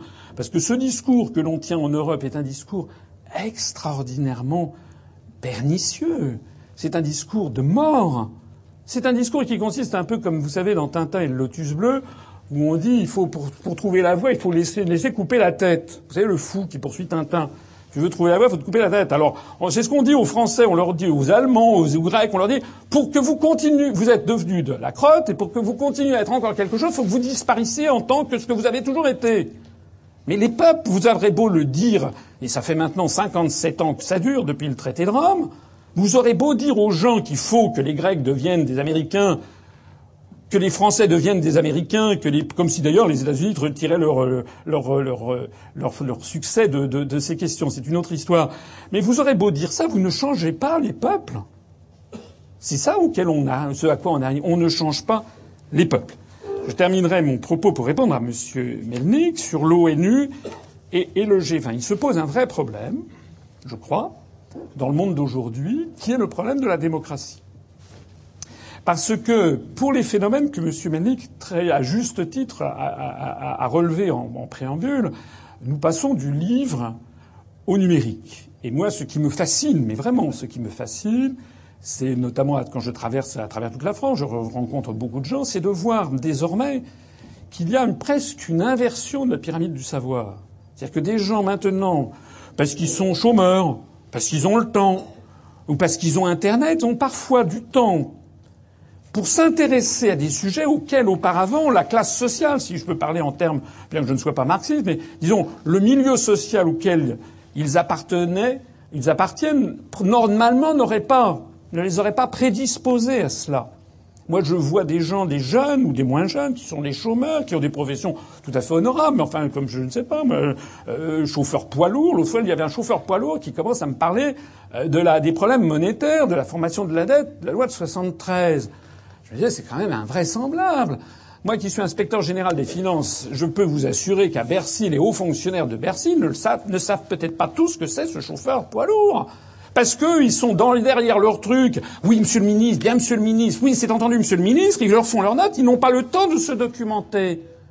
On est donc face à un phénomène vraiment, je crois, très très important, de nature révolutionnaire, c'est que désormais, il y a le savoir est beaucoup est très largement répandu, et avec le savoir va également la perte de la soumission aux manœuvres d'intimidation. Ce qui me frappe, c'est que de plus en plus de, Français, mais c'est vrai ailleurs, mais en France, ne sont plus, n'ont plus envie d'obéir à des, à des ministres, par exemple, qui sont de plus en plus perçus comme des pantins. Parce que quand vous lisez, il suffit d'ailleurs de les gens qui viennent voir mes conférences, mais je ne suis pas le seul hein, sur la toile. Enfin, il y a un phénomène. Le professeur Melnik est comme moi, il aime bien l'histoire. Il y a un phénomène actuellement qui ressemble beaucoup, je trouve, à la fin de l'Ancien Régime avec la multiplication des libelles euh, sous Louis XVI, ou à la fin de l'Union soviétique avec la, prolifération des, euh, des samizdates. On a un peu la même chose. Et, et, je suis, si vous me le permettez, le Andrei Sakharov de, la, de, de, de, l'Union européenne, euh, de l'Union européenne, de la construction européenne, puisque la construction européenne, c'est en tout cas l'un de mes points de vue, emprunte beaucoup de points communs à la construction du socialisme, même si ce n'est pas fondé sur les mêmes prédicats euh, économiques, mais c'est fondé sur, il y a beaucoup de points de ressemblance. Euh, mais je suis pas le seul. Tout le monde a à l'esprit au moins une dizaine de noms de gens qui interviennent sur Internet, qui sont de plus en plus suivis. Donc ça, je crois que c'est important. Et dans ces conditions, je crois que l'idée que vous avez esquissée, qui consisterait à dire en fait les affaires du monde doivent être traitées au G20, est une idée qui me semble vouée à, l'échec. Moi, je suis tout au contraire convaincu que le monde de demain, le monde d'aujourd'hui déjà, est un monde où il doit falloir, il faut que l'ensemble des peuples du monde, et là je vais parler en termes psychanalytiques, fassent leur travail de deuil d'être le roi du monde. C'est fini les empires. Avec les aigles, hein, vous connaissez, j'ai fait une conférence sur l'histoire de France cette espèce de fantasme qui est né avec, euh, Octave, euh, Auguste, euh, en moins 27 avant Jésus-Christ, qui crée la notion d'empire, cette évolution qui traverse toute l'histoire du monde occidental depuis 2000 ans, où avec le logo d'un aigle impérial, la France a succombé à ça, mais l'Angleterre, l'Allemagne, l'Allemagne, le Saint-Empire romain germanique, l'Empire byzantin, l'Empire tsariste, etc. Eh bien, cette volonté impériale en fait, qui consiste à vouloir imposer euh, sa vision du monde aux autres, je crois que c'est ça qui, profondément, doit être périmé. Je crois qu'on va vers un monde où chaque nation doit respecter l'identité des autres et dans un univers où tout le monde a à la bouche, à juste titre, le maintien de la biodiversité des espèces végétales et animales, eh bien moi je milite pour le maintien de la biodiversité des peuples et des nations. Rien ne serait plus triste et plus, plus dramatique, je pense, pour l'espèce humaine que toutes les civilisations deviennent la civilisation McDonald's. Ça serait l'horreur. Je pense qu'en réalité, les gens ont besoin de garder, et ça n'est pas faire preuve de xénophobie, au contraire, il s'agit d'une ouverture sur les autres tout en étant soi-même. Voilà, c'est, je crois, le grand défi du XXIe siècle. On peut peut-être se retrouver là-dessus. Et dans ce cadre, nous sommes d'ailleurs le seul mouvement politique en France à insister sur la grande pertinence de l'Organisation des Nations Unies, dont je me permets d'insister. Alors, bien sûr, on ne va pas m'expliquer les problèmes des Nations Unies, qui tiennent d'ailleurs au fait que les États ne respectent pas la charte. Parce que dans la charte, la charte, elle est très bien, la charte, si vous la relisez, la charte de San Francisco, la charte de l'ONU, et notamment, il est précisé que les États doivent respecter, doivent l'appliquer de façon de bonne foi. Or, l'Union soviétique, pendant des années, avait appliqué la charte de mauvaise foi, et désormais, j'ai la faiblesse de croire que ce sont les États-Unis d'Amérique et l'Union européenne qui l'appliquent de mauvaise foi. Mais si vous reprenez cette charte des Nations unies, l'idée même que tous les États du monde, depuis la République populaire de Chine qui compte un milliard millions d'habitants, jusqu'à à, des micro-États comme l'île de, de, de, de, Nauru dans le Pacifique où il doit y avoir 3000 habitants, ou le royaume de Tonga, ou Antigua et Barbuda dans les Antilles qui ont quelques milliers d'habitants, bien que tous ces États aient chacun un siège et une voix à l'Assemblée générale des Nations unies, ça me paraît un principe de civilisation parce que la civilisation, c'est faire primer le droit sur la force brute et faire primer, donner, protéger le faible par rapport au fort. Voilà. Or, actuellement, que ce soit le G20, que ce soit ces démantèlements généralisés des échanges de mouvements de capitaux, euh, que ce soit cette remise en cause de ce principe sacro-saint qui était la non-ingérence dans les affaires intérieures, Bon, les États-Unis et puis leur, leur, porte-voix nous ont vendu l'idée que c'était très mal et qu'il fallait inventer un droit d'ingérence. Mais le droit d'ingérence, c'est en fait le droit du plus fort. Donc, dans ces conditions, nous, nous considérons, on s'éloigne peut-être un petit peu du vif du sujet, mais j'y reviens parce que je considère que c'est ça la voix de la France, c'est ça ce qui fait le génie de la France. Elle devrait être, comme elle l'a été dans les grands moments de son histoire, le porte-parole de la liberté des peuples et des nations face aux empires qui veulent écraser ces peuples et ces nations.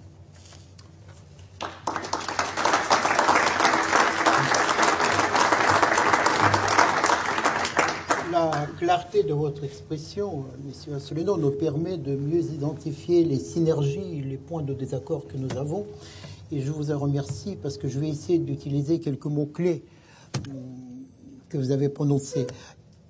S'ouvrir à l'autre, tout en restant soi-même. Je crois que tout le monde est d'accord.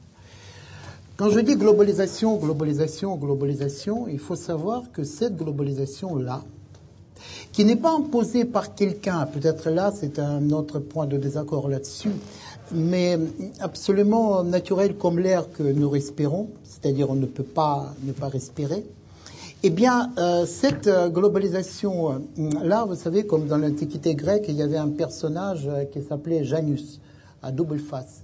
C'est-à-dire, d'un côté, c'est un danger, terrible danger d'ailleurs, terrible. Et de l'autre côté, c'est une chance. C'est une chance incroyable que, M. Asselineau, notre génération n'a peut-être pas eu. C'est la chance d'aller vers le haut. Vers le haut grâce à votre propre mérite grâce à votre innovation, grâce à vos qualités, grâce à votre créativité. D'ailleurs, tous les exemples des grandes entreprises, euh, Google, euh, Facebook, euh, Amazon, YouTube, c'est pas l'État qui a créé ça. Ce sont nos enfants, l'âge de nos enfants, de 20 ans, pour des raisons souvent très personnelles. Et très progressivement, ça change le monde. C'est-à-dire, on peut partir de très peu et aller très très loin. Donc cette globalisation qui représente une chance, une chance incroyable, inimaginable pour ma génération, ce que j'appelle la génération Ratatouille. Vous avez vu le film Ratatouille? Vous n'avez pas vu le film Ratatouille, mais vous connaissez quand même l'histoire. C'est un rat, un rat. Imaginez un peu qu'est-ce qui peut être plus abject, Dieu, un rat, qui grâce à son mérite devient chef cuisinier d'un grand restaurant parisien. Il n'a jamais pris la place de l'autre, jamais. Il était motivé. Il, euh, à un moment donné de sa vie, il a décidé de se détacher des autres. Se détacher des autres pour ne pas manger, vous me permettez l'expression de la merde, mais pour faire la grande cuisine gastronomique. Il a lu, il a évolué. Donc, bien entendu, c'est une métaphore. Mais métaphore de cette globalisation chance, qui rend possible ce qui était inimaginable il y a encore quelque temps. Et à mon avis, il faut être positif, non? Je suis d'un naturel très optimiste et positif. C'est-à-dire, j'essaie toujours d'ouvrir un nouvel horizon à mes étudiants et à moi-même, bien entendu, que tout est possible.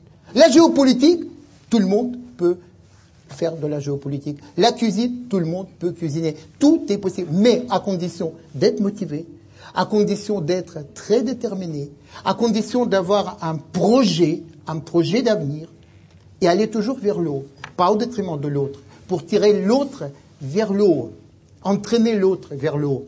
Donc ça, c'est la globalisation chance. Mais il y a la globalisation danger. Et la globalisation danger, c'est un terrible danger. C'est un danger mortel. Et je crois de mon devoir de prévenir de ce danger-là. Vous savez, pour ceux, et quand je dis ceux, je parle des pays, des nations et surtout des individus. Parce que peut-être là que je marque aussi mon point de désaccord. Je pense que dans le XXIe siècle, nous n'avons plus d'utopie collective. Ce qui laisse un boulevard incroyable à l'initiative individuelle de chaque personne sur notre planète, quelles que soient ses différences d'origine. Eh bien, cette globalisation danger, c'est un danger pour ceux qui ne s'adaptent pas. C'est un danger pour ceux qui ne comprennent pas le monde dans lequel ils vivent, qui restent complètement à côté de la plaque, qui sont un peu dans le déni de réalité. Je ne sais pas pourquoi d'ailleurs. Bon, ben, c'est peut-être une maladie, je ne sais pas. Mais qui ne veulent pas comprendre. Pourquoi ils veulent pas comprendre? Parce qu'ils sont inhibés par la peur. Parce que pour comprendre, si vous comprenez quelque chose, vous devez changer. Vous devez vous remettre en cause. Est-ce que vous pensez se remettre en cause, c'est l'apanage de tout le monde? Il faut totalement se remettre en cause. Parce qu'il n'y a plus de certitude. Il n'y a plus de certitude du tout. Eh bien, ceux qui ne s'adaptent pas, ceux qui sont inhibés par la peur, ils n'avancent pas. Et ça, c'est la globalisation danger. Donc, globalisation chance et globalisation danger. Et encore une fois, pour terminer peut-être avec la globalisation, parce qu'il faut qu'on parle aussi de l'Europe et d'autres sujets, mais c'est un sujet quand même fondamental, la globalisation. Eh bien, euh, je pense, et je voudrais encore une fois euh, préciser un point.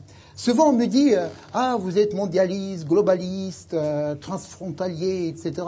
Oui, mais je suis persuadé que cette globalisation n'efface pas du tout les identités nationales. Au contraire, la globalisation du XXIe siècle peut exacerber les identités nationales, les différences culturelles. J'ai cité cet exemple qui m'a beaucoup marqué, B2B, Back to Bangalore. Ben, ils sont indiens, ils sont formidablement indiens, ils sont restés indiens. Sauf qu'ils engagent des professeurs américains, et là aussi c'est mon désaccord. C'est pas compétitivité, coût. C'est parce que les Américains, les professeurs, les meilleurs aujourd'hui, qui s'ennuient un peu dans leur travail d'ailleurs aujourd'hui souvent, ils trouvent quelque chose de très motivant, avec un salaire motivant et attractif. Je me souviens d'un étudiant, MBA, programme MBA, Master Business Administration, qui me disait, quand je parlais de la Chine il y a cinq ans, Monsieur Melny, mais je ne veux pas quand même aller là-bas pour un bol de riz. J'ai bien euh, retenu cette expression, bol de riz. Hein, voilà. Donc, euh, après, il a présenté son CV euh, un peu partout. Vous savez ce qu'on lui avait dit? Vous avez un profil, ici en France, vous avez un profil trop international pour être engagé. Trop international pour être... Vous êtes fou Un entrepreneur qui dit vous êtes un trop international parce qu'on est vraiment dans le nombrilisme, dans le localisme, dans le truc de terroir, dans le truc de euh, cloche-merle entre Nancy et Metz que la plupart de nos étudiants qui viennent du monde entier ne savent même pas situer sur la carte, on leur parle, Clochemerle, Nice, oh, Nice, pardon, euh, Nancy, euh, Metz, etc. Donc, la globalisation n'efface pas du tout les identités. Et ça, vous pouvez rester vous-même et être ouvert par rapport aux autres. C'est pas du tout antinomique, c'est complémentaire. En vous ouvrant aux autres, vous comprendrez mieux vous-même. Parce que l'identité dans le XXIe siècle, c'est un choix identité. Vous choisissez votre identité parce que vous pouvez voyager. Vous êtes libre. L'identité, c'est pas du tout le fatalisme. Vous êtes né quelque part et vous êtes condamné à rester toute votre vie là, dans ce terreau nourricier culturel. C'est-à-dire, globalisation et les identités, c'est possible, c'est complémentaire, c'est pas du tout antinomique. On peut penser monde et la France, on peut penser global et local. D'ailleurs, c'est la dichotomie à l'origine de la géopolitique. La géopolitique, c'est la terre, politique, c'est local, c'est organisation de la cité. Comment gérer local et global? Globaliser local, localiser global. Et ça, c'est la dichotomie du XXIe siècle qu'il faut gérer. Ça dépend de nous, de chacun de nous. Et je termine euh, en disant que vous avez soulevé aussi un point extrêmement intéressant concernant le décalage. Vous avez cité l'Union soviétique et euh, l'Union européenne, si je comprends bien, vous associez l'Union, enfin, vous faites un parallèle entre euh, l'Union soviétique qui s'est effondrée et euh, l'Union soviétique qui va, si je comprends bien votre raisonnement, s'effondrer bientôt. Eh bien, je pense que, hum, vous savez ce que je constate aussi, en voyageant, en rencontrant beaucoup de gens à travers la planète, que la société civile aujourd'hui, incarnée dans mon cas par mes étudiants, est en avance par rapport à l'establishment, par rapport aux élites. C'est-à-dire avec les élites, je m'ennuie. Je n'ai rien à leur dire. J'apprends rien d'eux. Avec mes étudiants, je m'ennuie jamais. Parce que leur perception du monde des jeunes, de la société, est plus avancée que la perception du monde des élites qui se, se fossilisent, qui n'arrivent pas à se remettre en cause. Encore une fois, la globalisation, c'est le changement. Il faut se remettre en cause parce qu'il n'y a plus de certitude et global n'est pas contradictoire avec le local. On peut penser monde et on peut penser la France à la fois.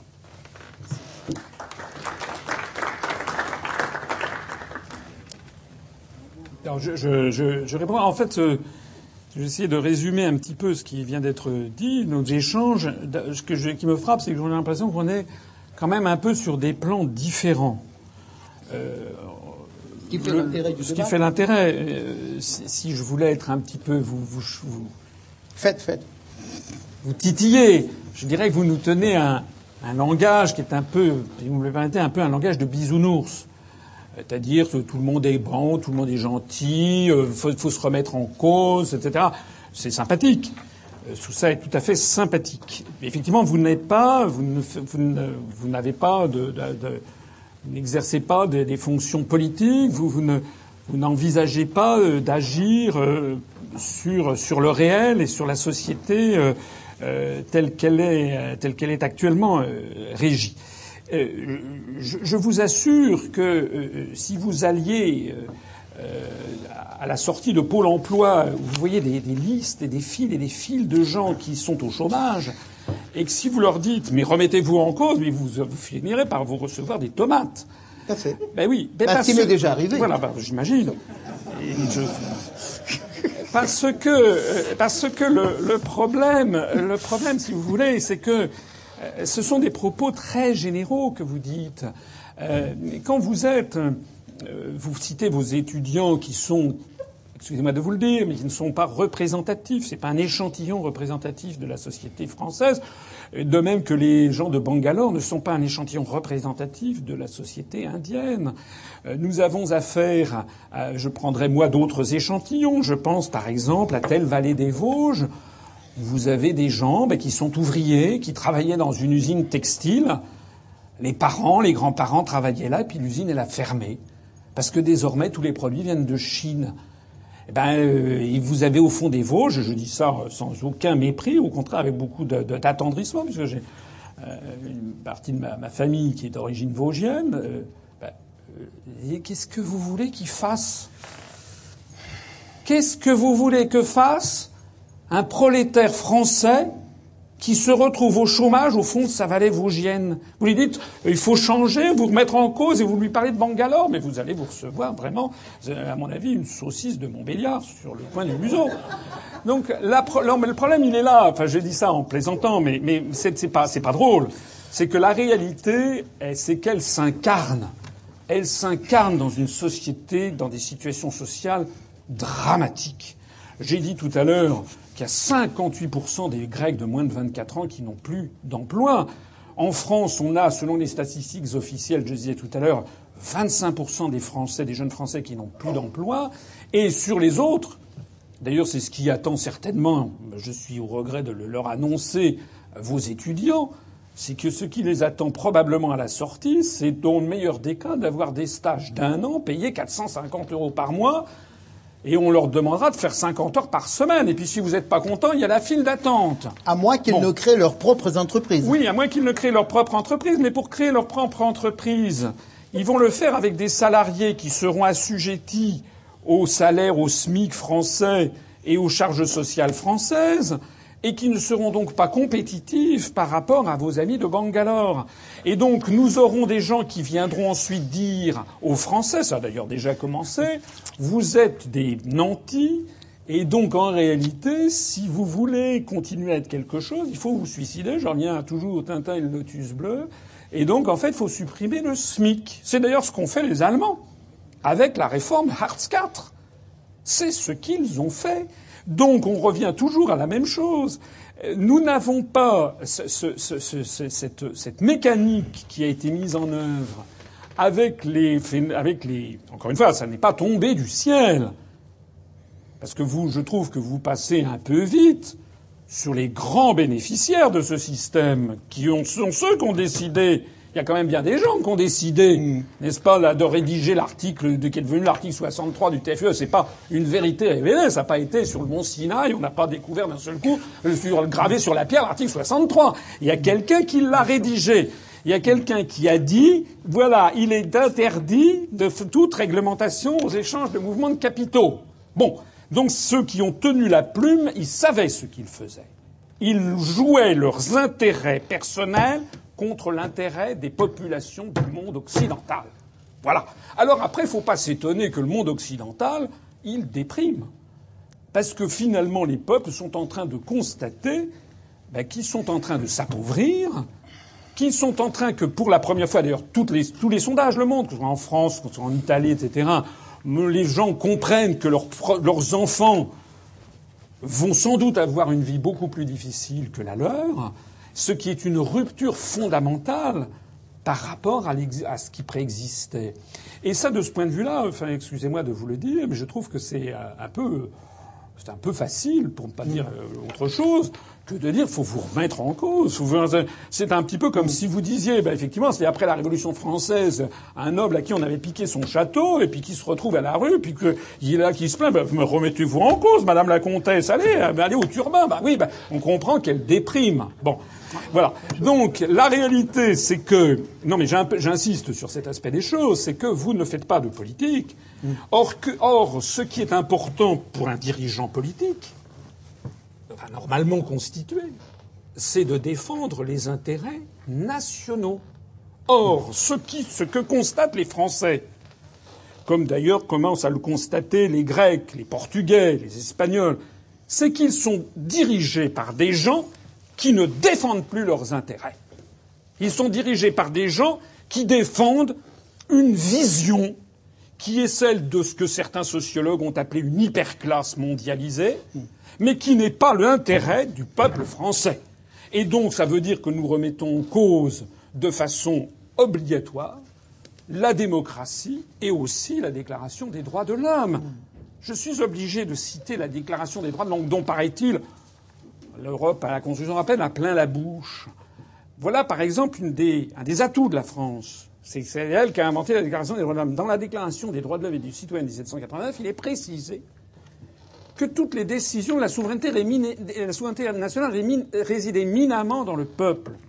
Que s'agissant du budget, par exemple, eh bien, ça doit être décidé par la souveraineté nationale et qu'aucune aucun individu, aucune catégorie du peuple ne peut s'en attribuer l'exercice.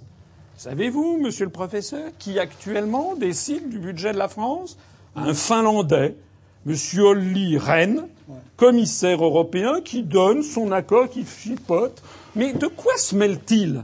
Ce monsieur, qui est une, un sous-produit de la Commission européenne, de la construction européenne, est une, est une insulte faite à la Déclaration des droits de l'homme et du citoyen de 1789. C'est une insulte faite à la démocratie. C'est un pied de nez fait par une oligarchie aux différents peuples qu'il est, censé, qu'il est là en train de, euh, de, guider euh, vers leur propre appauvrissement. Voilà. Donc ce que je voudrais dire, et là je, parce que je voudrais revenir quand même un petit peu sur la thématique, la thématique c'était la place de la France au XXIe siècle. Mais normalement, quand on est un chef d'entreprise, quand on a des, on se demande, vous savez, quand on a recours au Boston Consulting Group ou à je ne sais pas quoi pour avoir une, analyse sur quels sont mes points forts, mes points faibles, comment je vais me positionner. Ben, la France, elle devrait se positionner, se dire mais quels sont mes points forts? C'est d'ailleurs la logique même de la compétition. Donc les points forts de la France, ça devrait être déjà de défendre ses intérêts nationaux, de défendre ce qu'elle a toujours été. Vous tout à l'heure, vous parliez de façon, pour les tourner un peu en dérision, de notre vision euh, de l'égalité, euh, de notre goût euh, pour l'État régulateur des disparités sociales. Ben oui, c'est vrai, on est comme ça. C'est comme si vous me reprochiez d'avoir les yeux bleus ou comme si je vous reprochais d'être né en Russie. C'est comme ça. Bon, donc vous reprochez aux Français d'être ce qu'ils sont. Mais vous pourrez reprocher aux Français d'être ce qu'ils sont pendant des décennies, ça ne fera pas changer les Français. Hein. De la même façon qu'il y avait eu, on nous avait bassiné pendant des décennies, c'est un exemple qui vous sera cher, avec Homo soviéticus. Paraît-il que l'Union soviétique avait accouché d'un nouvel homme. Je rappelle que le général de Gaulle, d'ailleurs, pendant toutes les années 60, refusait mordicus de parler de l'Union soviétique, il parlait toujours de la Russie. Et naturellement, il y avait, des, il y avait les, les, pseudo-experts du ministère français des Affaires étrangères qui se, qui se bidonnaient, qui rigolaient en disant quel vieux con. En parlant de De Gaulle, il a rien compris, c'est fini, la Russie c'est terminé, maintenant c'est l'URSS, l'homme nouveau, tout ça. Mais bon, au bout du compte, comme De Gaulle avait dit, la Russie boira le communisme comme le buvard boit l'encre. Qu'est-ce qu'il en résulte au bout du compte? Moi, je suis allé en URSS en 85. Gorbatchev était au pouvoir depuis, le, mois, depuis le 11 mars. Je suis au mois de juillet. Je suis retourné il y a un an et demi. Maintenant, ça s'appelle plus Leningrad, ça s'appelle Saint-Pétersbourg. Euh, c'est le pays a profondément changé. Et maintenant, je vois des files d'attente sur Alexandre Nevsky de gens qui vont aller baiser l'icône de Nicolas II qui a été canonisé entre-temps. Donc en réalité, Homo soviéticus, c'était du pipeau. Eh bien, Homo europeus, c'est du pipeau.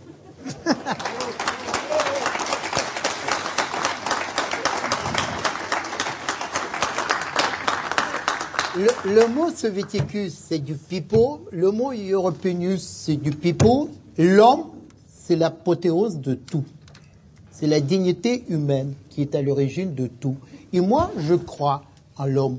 Et je comprends très bien qu'il est beaucoup plus facile de deviser sur la globalisation, dichotomie, etc., dans cette euh, euh, confortable salle, euh, que dire à quelqu'un qui est en train de perdre son travail, qui doit avoir 50, 55 ans, que c'est terminé, que le euh, nouveau monde arrive, qu'il doit se remettre en cause, etc. Je comprends très bien que la globalisation c'est pas du tout euh, seulement l'économie et la politique, mais c'est aussi et surtout euh, les aspects moraux, les aspects euh, éthiques, le bien et le mal, et les facteurs humains. Sauf que moi, je crois à l'homme, qu'il soit français, qu'il soit russe, parce qu'on ne choisit pas, vous avez tout à fait raison, on ne choisit pas le lieu de notre naissance. Je n'ai rien choisi. Hein.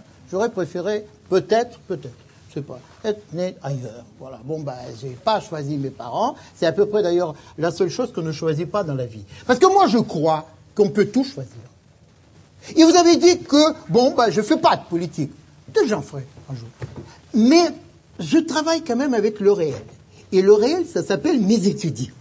Les jeunes. C'est-à-dire ceux à qui appartient l'avenir. Et ce sont des jeunes du monde entier. Et moi, je suis au diapason de leurs attentes. Et j'essaie de comprendre, je peux apprendre d'eux, peut-être plus que moi, je peux leur apprendre, sur un pied d'égalité. Toujours les échanges. Et quand vous dites que il faut incarner le changement, oui, tout à fait, il faut incarner le changement. Vous, par exemple, dans votre parcours personnel, que je sache, que je n'ai pas suivi, vous incarnez le changement. Vous avez trouvé euh, la, force, le courage, à un moment donné de votre vie, euh, de couper le cordon ombilical avec euh, le système, l'appareil. C'est vrai. Voilà. Et j'en suis admiratif. Mais mon cher monsieur Asselineau, qu'est-ce qu'on peut dire de moi? Je suis né dans le pays le plus fermé, le plus hermétique du monde, la Pravda, le seul journal parti communiste, les lendemains qui chantent, tu peux pas voyager, j'ai jamais appartenu à la nomenclatura, c'est-à-dire aux privilégiés. Mes parents disaient toujours, tu n'y arriveras jamais. Et pourtant aujourd'hui, moi, ancien homo soviéticus, comme vous l'avez dit avec pertinence, ancien communiste soviétique. Parce que vous le savez très bien que pour arriver à Paris et travailler à l'ambassade en tant qu'assistant de l'ambassadeur en 1981, il fallait être membre du Parti communiste. C'était un point obligé. Et bien j'étais communiste. Et aujourd'hui, je suis Global Professor, qui enseigne ce que j'essaie de partager avec vous aujourd'hui. Et c'est possible. C'est possible. C'est-à-dire, peut-être, en dernier ressort, permettez-moi de dire, je suis tout à fait d'accord avec vous, il faut incarner le changement. Regardez-moi, je l'incarne. Et je crois que tout le monde, quel que soit l'âge, quel que soit euh, le parcours précédent, quel que soit background, euh, les études, etc., tout le monde peut se remettre en cause. Tout le monde peut se remettre en cause. Parce que c'est nécessaire. Parce que ce n'est pas quelque chose qui est imposé par quelqu'un, par les Chinois, par les Indiens, etc. Ben non, c'est pour continuer à vivre. C'est-à-dire le choix finalement entre une vie remplie de sens qui vous tire vers le haut et l'ennui, le pessimisme, la sinistrose, les qualités que je n'aime pas dans ce formidable pays qui s'appelle la France.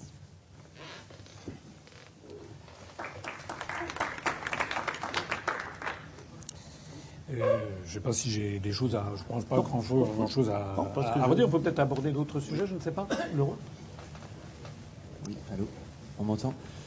Alors effectivement, là, il nous reste euh, une petite demi-heure. Est-ce qu'on peut avoir votre sentiment, s'il vous plaît, messieurs Oui, est-ce qu'on peut avoir votre sentiment, messieurs euh, euh Parlons de l'Europe, effectivement. Euh, est-ce que l'Europe est une bonne réponse à cette globalisation, mondialisation que nous, vous nous avez euh, détaillé en ce début de débat? Monsieur Melnik, vous voulez commencer? Peut-être, pour changer. Ah non, j'étais quand même le premier, oui, merci. Donc, euh, j'ai écouté Monsieur Asselineau ce matin dans une interview que vous avez donnée. Euh, vous avez dit que quand on parle de l'Europe, on s'ennuie. C'est un truc barbant, on pense à autre chose. Ah ben moi, je m'ennuie pas quand je parle de l'Europe. Je pense que c'est un truc formidable. Sauf que je ne parle pas des fonctionnaires de Bruxelles. Parce que j'ai à peu près le même degré de mépris par ces fonctionnaires qui s'accrochent, qui s'agrippent à leurs privilèges. Pour moi, l'Europe, c'est pas euh, la Commission européenne, c'est pas euh, ce tandem euh, Ashton et Van Rompuy, deux erreurs de casting, Non. qui cassent complètement l'élan, qui cassent complètement l'ampleur. L'Europe, c'est pas une bureaucratie. L'Europe, c'est une idée. L'Europe, c'est un idéal. L'Europe, c'est un projet de civilisation. Et d'abord, avant de parler de l'Europe, et je vais m'arrêter là, peut-être ce serait intéressant de déterminer de quoi on parle. C'est quoi l'Europe aujourd'hui? Est-ce que c'est un territoire? Ça commence où? Ça se termine où? Vous avez cité De Gaulle, il a dit de l'Atlantique à, à l'Oural, formidable, sauf que il a oublié que la Russie, il y a un pays qui s'appelle la Russie, le plus grand pays du monde, 12 fuseaux horaires, ben ce pays-là ne s'arrête pas à l'Oural. Ce pays va jusqu'au Pacifique. Comment vous pouvez scinder en deux, comme si on scinde en deux un homme, euh, on, ne peut pas scinder un pays. Donc, si on regarde par exemple dans le sud du Caucase, les pays comme Géorgie, Arménie, parmi les plus anciens pays chrétiens, et l'Ukraine par exemple. Moi j'écris un article que le cœur de l'Europe aujourd'hui bat à Kiev, à Kiev, parce qu'il y a des valeurs européennes là-bas. Donc l'Europe n'est pas en territoire. C'est quoi l'Europe? Peut-être une supérette des riches, supérette des riches, avec des barrières protectionnistes, etc. Peut-être l'Europe, c'est juste pour faire du business, make money, et c'est tout. Peut-être l'Europe, c'est un projet, et ça, c'est intéressant de croiser nos points de vue, vu le concept général de votre parti. Peut-être l'Europe, c'est un contre-pouvoir, contrepoids, quelque chose de contre quelque chose, contre les États-Unis, l'hégémonie américaine, contre les briques aujourd'hui. Donc on a une motivation négative, pas une motivation positive. Peut-être ça l'Europe. Ou bien l'Europe c'est le passé. Vous savez, Milan Kundera disait que euh, l'Européen c'est celui qui est la nostalgie de l'Europe. Comme si l'Europe c'était quelque chose de passéiste, du passé. Formidable, sauf que le passé, la nostalgie du passé, la nostalgie de notre gloire. Ou bien peut-être l'Europe, c'est un nouveau projet de civilisation humaine qui est basé sur un socle de valeurs initiales. Et permettez-moi d'énumérer ces valeurs initiales de l'Europe dans, dans mon esprit. C'est la liberté individuelle qui est non négociable, la liberté, la dignité, dignité humaine qui est non négociable, c'est l'innovation et la créativité, parce que pourquoi l'Europe a repris euh, vous n'aimez pas trop l'expression monopole de l'histoire, mais enfin, l'Europe a repris l'initiative euh, donc euh, de l'histoire pendant la Renaissance. Parce que l'Europe était innovante, parce que l'Europe a été créative. Eh bien, pour moi, l'innovation et la, créativité, ce sont des valeurs européennes. Eh bien, peut-être, et je termine là-dessus cette présentation, l'Europe, c'est un nouveau projet d'avenir, tourné vers l'avenir, mais qui intègre son passé, son passé glorieux, qui s'adapte à la situation d'aujourd'hui marquée par la globalisation et qui, surtout, en premier lieu, se projette dans l'avenir.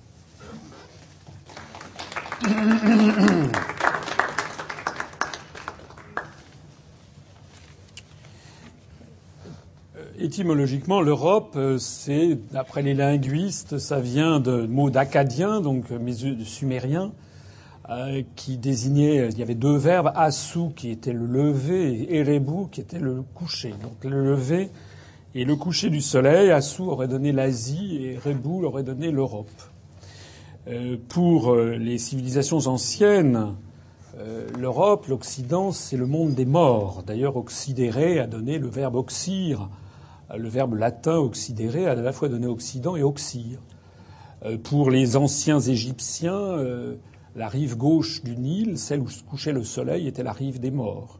Pour beaucoup d'Africains, les Blancs euh, ont l'odeur du cadavre. Donc l'Europe est un concept qu'il faut manier avec une certaine prudence, une certaine réserve étymologique. Euh, je ne parle pas du mythe, bien entendu, de la nymphe Europe qui aurait été euh, arrachée euh, violée en quelque sorte, euh, parce que c'est un viol finalement à l'origine, par, par, Zeus. En réalité, on ne sait pas très bien ce que c'est que l'Europe. On ne sait pas où ça commence, on ne sait pas très bien où ça, où ça finit. Ce que je note pour ce qui me concerne, j'y suis déjà revenu tout à l'heure, mais j'y insiste, c'est que ce qui a fait la grandeur de l'Europe a été ça, c'est pas moi qui l'ai inventé. Hein. Il y a eu au XVIIIe siècle, c'était le temps des académies. Bon, et il y avait des, grands philosophes qui se posaient des questions. C'était pourquoi est-ce qu'on est riche? Pourquoi est-ce qu'on si Pourquoi est-ce que ça? C'est comme ça d'ailleurs qu'il y a eu le, bouquin de Adam Smith en 1776, la théorie sur la richesse des nations. Mais pourquoi est-ce qu'on était riche? Il y a eu au milieu du XVIIIe siècle, je ne sais plus si c'est l'Académie de Berlin ou autre, mais pourquoi l'Europe domine-t-elle le monde? Une belle, belle question pour ces pour ces gens qui étaient qui avaient du temps libre pour réfléchir. Celui qui a apporté, semble-t-il, la bonne réponse, considéré comme tel en tout cas, est un philosophe britannique qui s'appelle David Hume en 1749 et qui a dit finalement, c'est tout bête, c'est génial, hein. comme toutes les, les, bonnes idées, elles sont simples. Ce qui a fait que l'Europe a dominé le monde, ça a été sa division en États qui se faisaient concurrence. C'est la concurrence, comme entre entreprises. Ce qui fait l'innovation entre les entreprises, c'est que vous avez différentes entreprises qui sont en compétition pour gagner des parts de marché et qui font de l'innovation et qui euh, euh, baissent leurs tarifs, euh, qui en permanence recherchent plus de productivité. Ben, c'est ça qui se passait. Et que ce qui a fait la grandeur de l'Europe, c'est que lorsqu'un État se trompait dans un choix, il y en avait un autre qui avait fait un autre choix qui était meilleur. Et donc les autres, au bout d'un certain temps, disaient, bon, moi, on va prendre celui qui a fait le bon choix. C'est pour ça que tous les, pays d'Europe ont chacun apporté leur pierre à l'édifice hein, de la civilisation. Philosophie a été inventée par les Grecs, ce sont les Romains qui ont inventé l'État, le droit. Euh, euh, ce sont euh, les, Vénitiens qui ont inventé le, commerce international. Ce sont les Florentins qui ont inventé la Renaissance. Ce sont les Néerlandais qui ont inventé l'aménagement du territoire et, et, le capitalisme. Ce sont les, Espagnols qui ont découvert le Nouveau Monde. Ce sont les, les Allemands qui ont inventé des systèmes philosophiques extraordinaires. Euh, la chimie. Euh, les Anglais ont inventé les trade unions et puis également le parlementarisme et puis l'habeas corpus. Et puis euh, les Français, les Français n'ont pas été en reste puisque nous avons été une des nations les plus prolifiques en termes inventivité. Les Français, ils ont inventé l'État centralisé, le jacobinisme, ils ont inventé les entreprises publiques, ils ont inventé les établissements publics. Les Français, ils ont inventé l'avion, l'automobile, le cinéma, la photographie. Bon. L'automobile. Quand même. Donc, euh, en gros, ils ont inventé la TVA aussi, les Français d'ailleurs. Donc, en gros, qu'est-ce qui se passait? Ben, Lorsqu'un État comme l'Espagne se trompait, c'est-à-dire qu'à partir du siècle de Philippe II se referme sur ses avantages acquis, l'Espagne progressivement va perdre pied au lion du XVIIIe, XIXe siècle, parce que d'autres vont inventer des schémas qui sont plus pertinents. L'erreur numéro un de la construction européenne, c'est de tuer ce qui avait fait euh, cette formidable compétition qui avait fait que l'Europe avait dominé le monde. Parce que nous avons désormais le fantasme impérial. Or, tous les empires, c'est pas moi qui le dis, c'est l'historien Durosel, tout empire périra.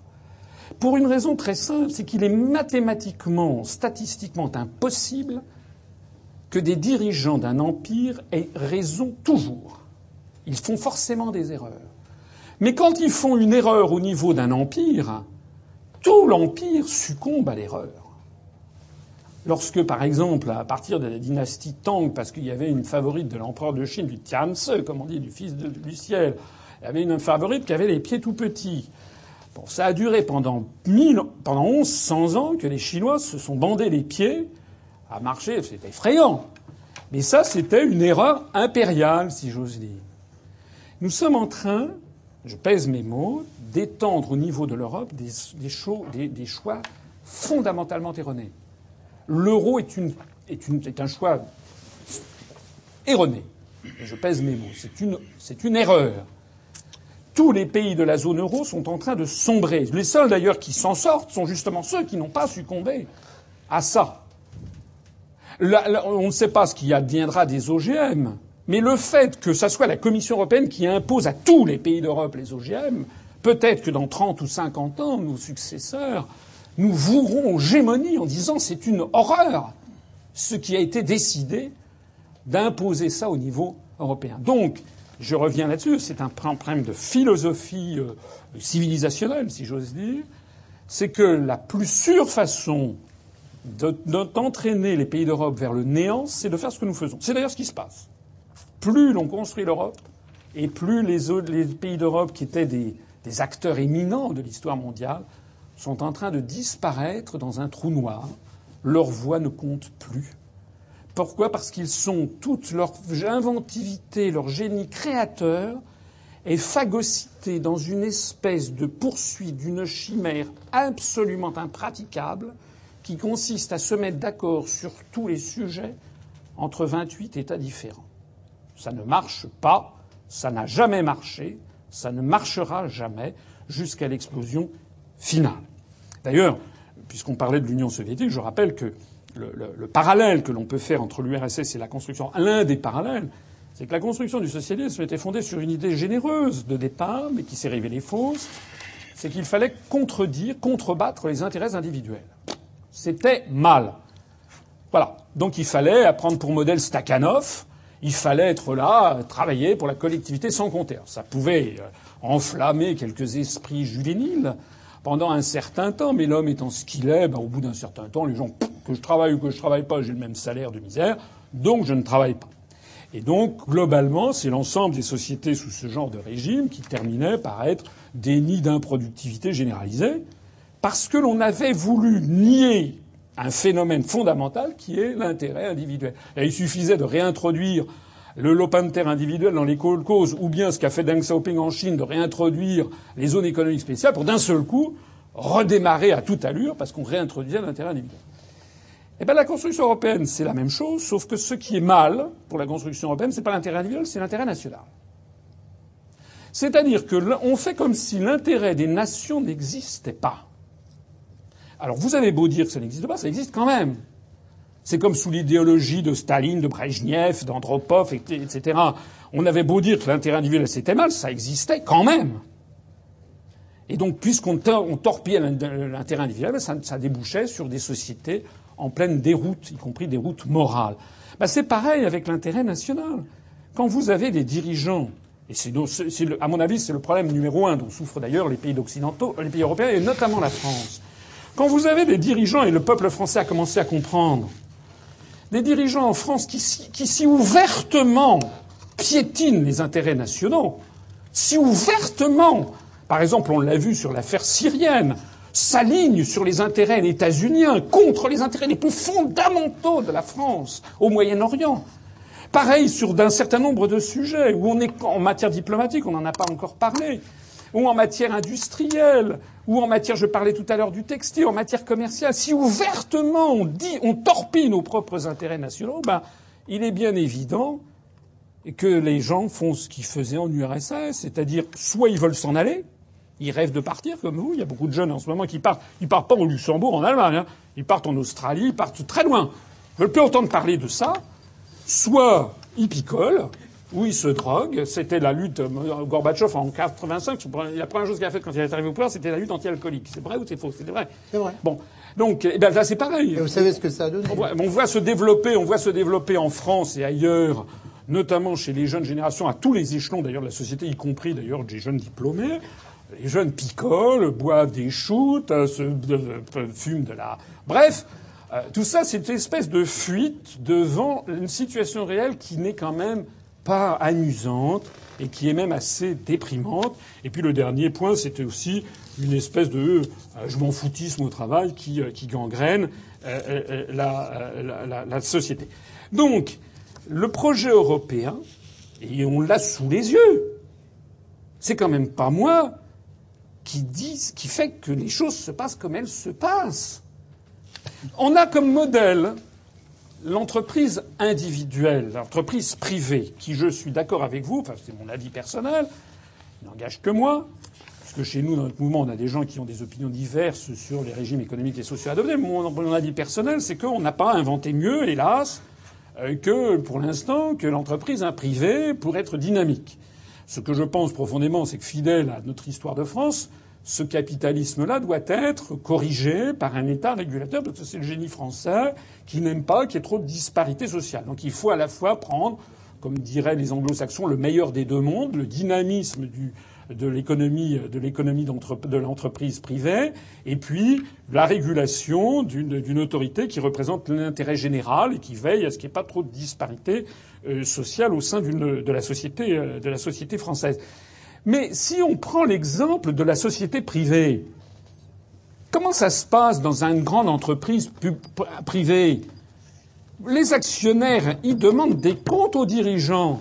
Avant, ils demandaient des comptes tous les, tous les ans. Maintenant, c'est trimestriel pour les entreprises qui sont cotées en bourse, enfin qui font partie des indices boursiers du moins, style CAC 40, style le Dow Jones, etc., sur influence américaine.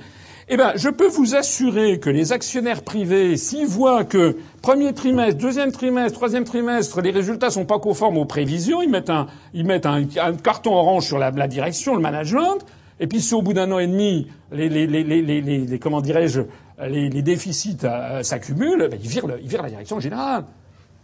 Nous, excusez-moi de le dire, ça fait 57 ans qu'on nous promet que la construction européenne va nous apporter monts et merveilles, et ça fait 57 ans, ou du moins, ça fait maintenant, disons, 21 ans depuis le traité de Maastricht créant l'euro et l'Union européenne, ça fait donc 21 ans que l'on nous avait promis qu'on allait avoir plus de croissance et plus d'emplois et que chaque année est pire que la précédente. Et on donne toujours, vous qui faites un appel à l'innovation, on donne toujours la parole aux mêmes Jacques Attali, Jacques Delors, etc., qui nous ont trompés depuis 21 ans et c'est encore à eux que l'on vient demander ce qu'il faut faire. Donc ça n'est plus possible. Je pense que nous arrivons, peut-être pas dans les trois jours, mais on arrive à la bout d'un processus. La société française, tous les signaux maintenant sont allumés au rouge, pas seulement en France, d'ailleurs c'est vrai aussi dans les pays du Sud. Tous les signaux sont allumés au rouge, et c'est le, projet même de la construction européenne qui va inéluctablement voler en éclats, en tout cas c'est ma conviction, voler en éclats parce que c'est un projet qui, a, qui est daté, qui est extrêmement daté, qui est d'une vision du monde. Je rappelle qu'en 1950, au moment de la déclaration Schuman, toute l'Afrique était dirigée par des pays européens. C'était un mondialisme, la construction européenne du temps de la déclaration Schuman. D'ailleurs, l'Inde était indépendante depuis trois ans et l'Indonésie depuis un an. Donc euh, les, concepteurs de ça avaient à l'esprit l'idée d'une Europe dominant, dominant C'est un principe, c'est un, une conception qui est, qui est, maintenant complètement dépassée. Et puis bon, je n'insisterai pas trop parce que un certain nombre des gens qui sont ici savent très bien quelles sont nos analyses. Et puis je ne voudrais pas qu'on dévie vers un sujet qui nous entraînerait sans doute trop loin, mais je rappelle quand même que le projet de construction européenne a été conçu euh, pendant les années 30 euh, en Allemagne nazie notamment sous la pression des grands conglomérats comme IG Farben et autres, a été a commencé à être mise en œuvre après l'accord euh, Hitler-Mussolini 1938 à Rome, avec notamment comme jeune juriste M. Walter Hallstein, qui s'est retrouvé prisonnier par l'armée américaine dans le Cotentin en 1944, qu'ensuite a bénéficié d'un programme de formation puisqu'il a été prisonnier aux États-Unis et qui se retrouvait comme une fleur quelques années après dans l'entourage immédiat du chancelier Adenauer et où il a ressorti les dossiers qu'il avait préparés en 1938. Il dit voilà, c'est tout prêt, c'est la commission. Voilà. Il a été d'ailleurs le co-signataire avec euh, Konrad Adenauer du traité de Rome, côté allemand, c'était le ministre des Affaires européennes. Ce monsieur Walter Hallstein, qui a été d'ailleurs le premier président de la Commission européenne pendant dix ans, qui a été celui qui a porté sur les fonds baptismaux le fameux projet Hallstein de 1965, qui a amené Charles de Gaulle à pratiquer la politique de la chaise vide en refusant cette dérive euh, totalitaire et fédéraliste, parce que ça va de pair, à l'Europe fédérale et, et, et cette, cette, dictature, puisqu'il faut voler évidemment tout pouvoir au peuple pour que ça puisse marcher. Je me permets d'insister sur le fait, j'en aurais terminé, que tout ceci n'aurait jamais vu le jour si ça n'avait pas correspondu aux intérêts géopolitiques les plus fondamentaux des États-Unis d'Amérique, qui ont conçu la construction européenne comme la réplique côté occidental de la, vitrification euh, des pays de l'Est par Staline côté oriental après les conférences de Téhéran, Potsdam et Yalta. Voilà. Mesdames.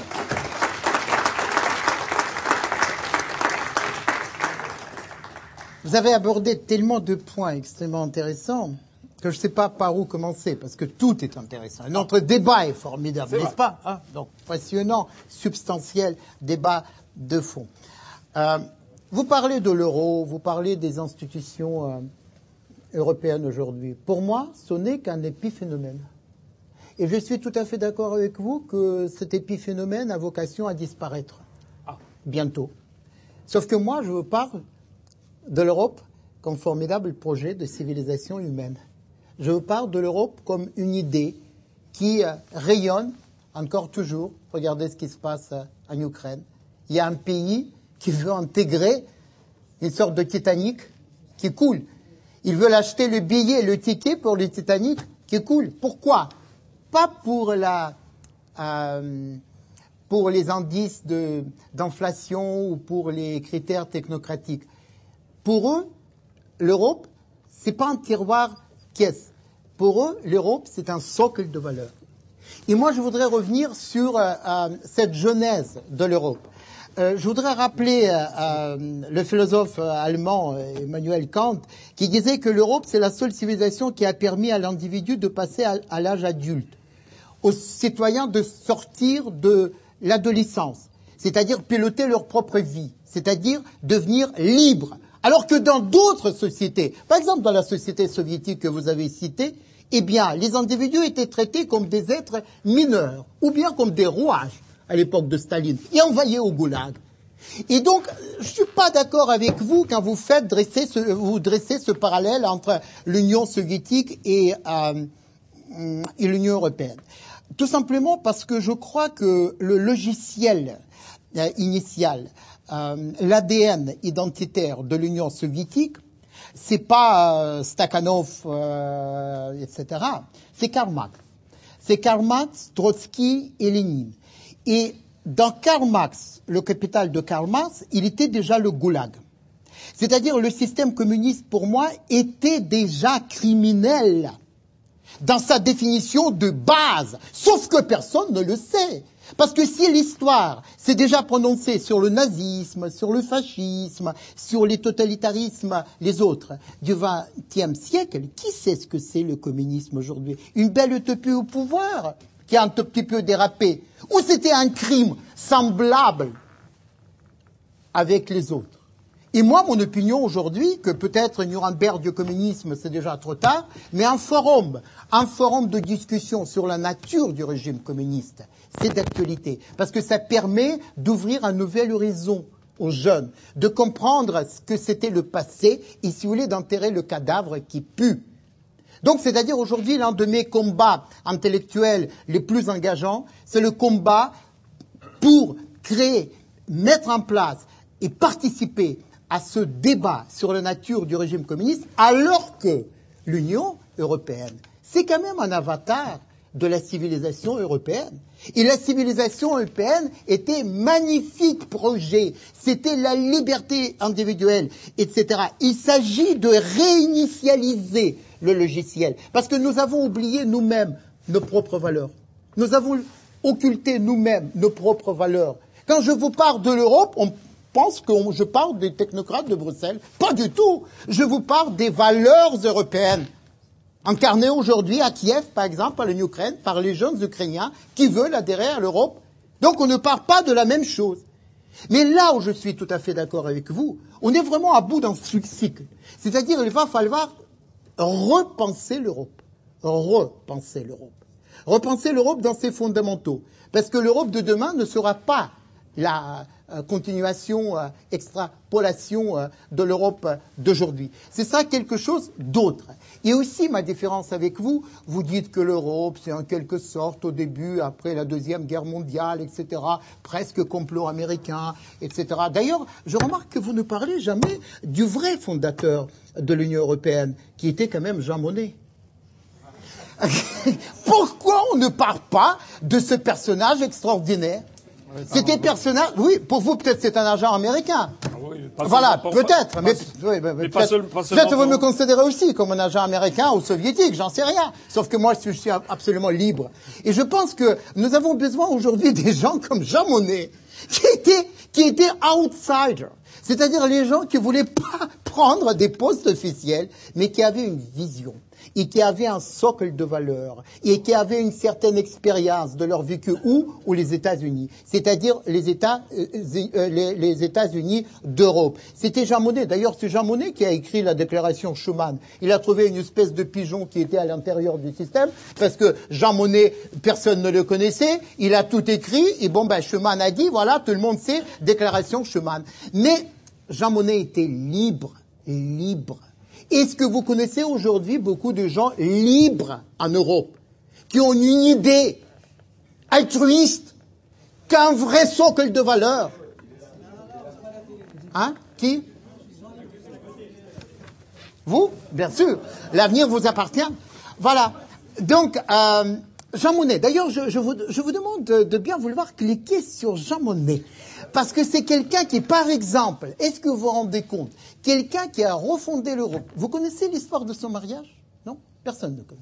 Mais c'est un film extraordinaire. Le type était, euh, il n'était pas, euh, je pense qu'il était divorcé, enfin il était libre.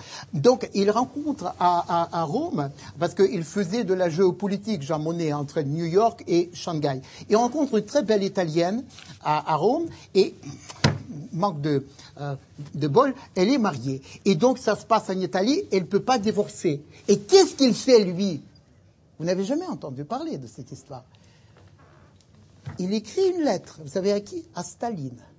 Ça se passe en 1936. Il dit, vous savez, je conseille Chiang Kai-shek, donc vous, Staline soutenait à l'époque Chiang Kai-shek, est-ce que je pourrais vous rencontrer pour vous parler de ça? Staline, tous les dictateurs, vous savez, oh, bah, en 1936, Staline avait déjà envoyé la moitié, enfin, la grosse moitié de la population au goulag. Et puis les lettres comme ça de la part d'un occidental qui veut le rencontrer, bon, ben, ça court pas les rues. Et ils se rencontrent, euh, pour noyer le poisson, euh, Jean Monnet parle euh, de, de, de, la Chine et ça. Et puis, je peux vous poser une question, monsieur, camarade secrétaire général? Oui, bien sûr. Je sais que vous pouvez tout faire dans votre pays. Tout, tout, tout. Ah oui, oui, tout à fait, je peux tout faire.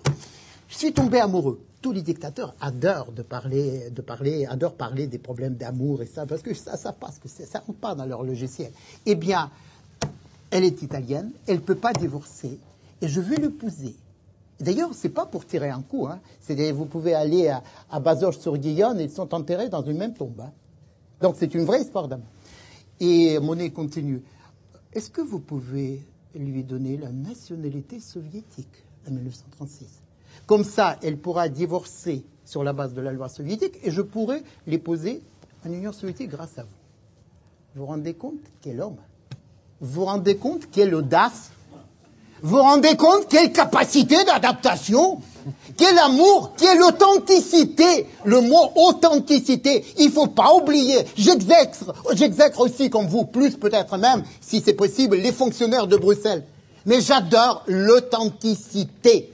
Authenticité. Et Jean Monnet, je ne sais pas s'il était agent euh, euh, de, de, de, de, Je pense qu'il était quand même pilote de sa vie, libre. Voilà, donc on a besoin de, de gens libres aujourd'hui, qui connaissent le système, qui connaissent le rouage, mais qui sont absolument indépendants par rapport à ce système pourri pour repenser totalement l'Europe face aux défis du XXIe siècle que nous avons esquissé euh, euh, au début. Et moi, je pense, sans rentrer dans tous les détails, mais je vais écrire ça bientôt parce que c'est une idée qui me taraude depuis quelque temps. Et c'est ce que j'ai déjà dit dans cet esprit. L'économie est déjà globale. La politique reste nationale pourquoi pas dissocier l'économie et la politique dans le nouveau concept de l'Union européenne? Dire que l'économie aujourd'hui, elle est globale. Regardez déjà, l'Allemagne dépend pour sa croissance de moins en moins de ses exportations vers la zone euro, qui ne représente que 35% de ses exportations. Heureusement. Voilà. Donc, c'est-à-dire l'Allemagne est déjà globale. L'Allemagne va déjà dans ce sens-là. De toute façon, l'Europe, elle est trop petite pour jouer dans la cour des grands dans le domaine économique. Mais par contre, il faut réinitialiser le logiciel de l'Europe sur un socle de valeurs, sur socle de valeurs politique. politique. Donc dissocier l'économie et la politique, déseuropéaniser l'économie et ré-européaniser la politique sur le socle des valeurs initiales que nous avons malheureusement oubliées. C'est-à-dire renaître parce qu'aujourd'hui, le choix pour l'Europe, soit l'Europe sort de l'histoire. Cette Europe qui est rentrée dans l'histoire par une voie magistrale, par la voie centrale. C'était formidable. Gutenberg, c'était les grandes explorations, les innovations, etc. Et aujourd'hui, l'Europe me donne l'impression de filer, vous savez, cette expression filer à l'anglaise, là. Filer à l'anglaise sans dire au revoir euh, de l'histoire, par une petite, petite, petite porte dérobée. C'est ça le destin de l'Europe? Non.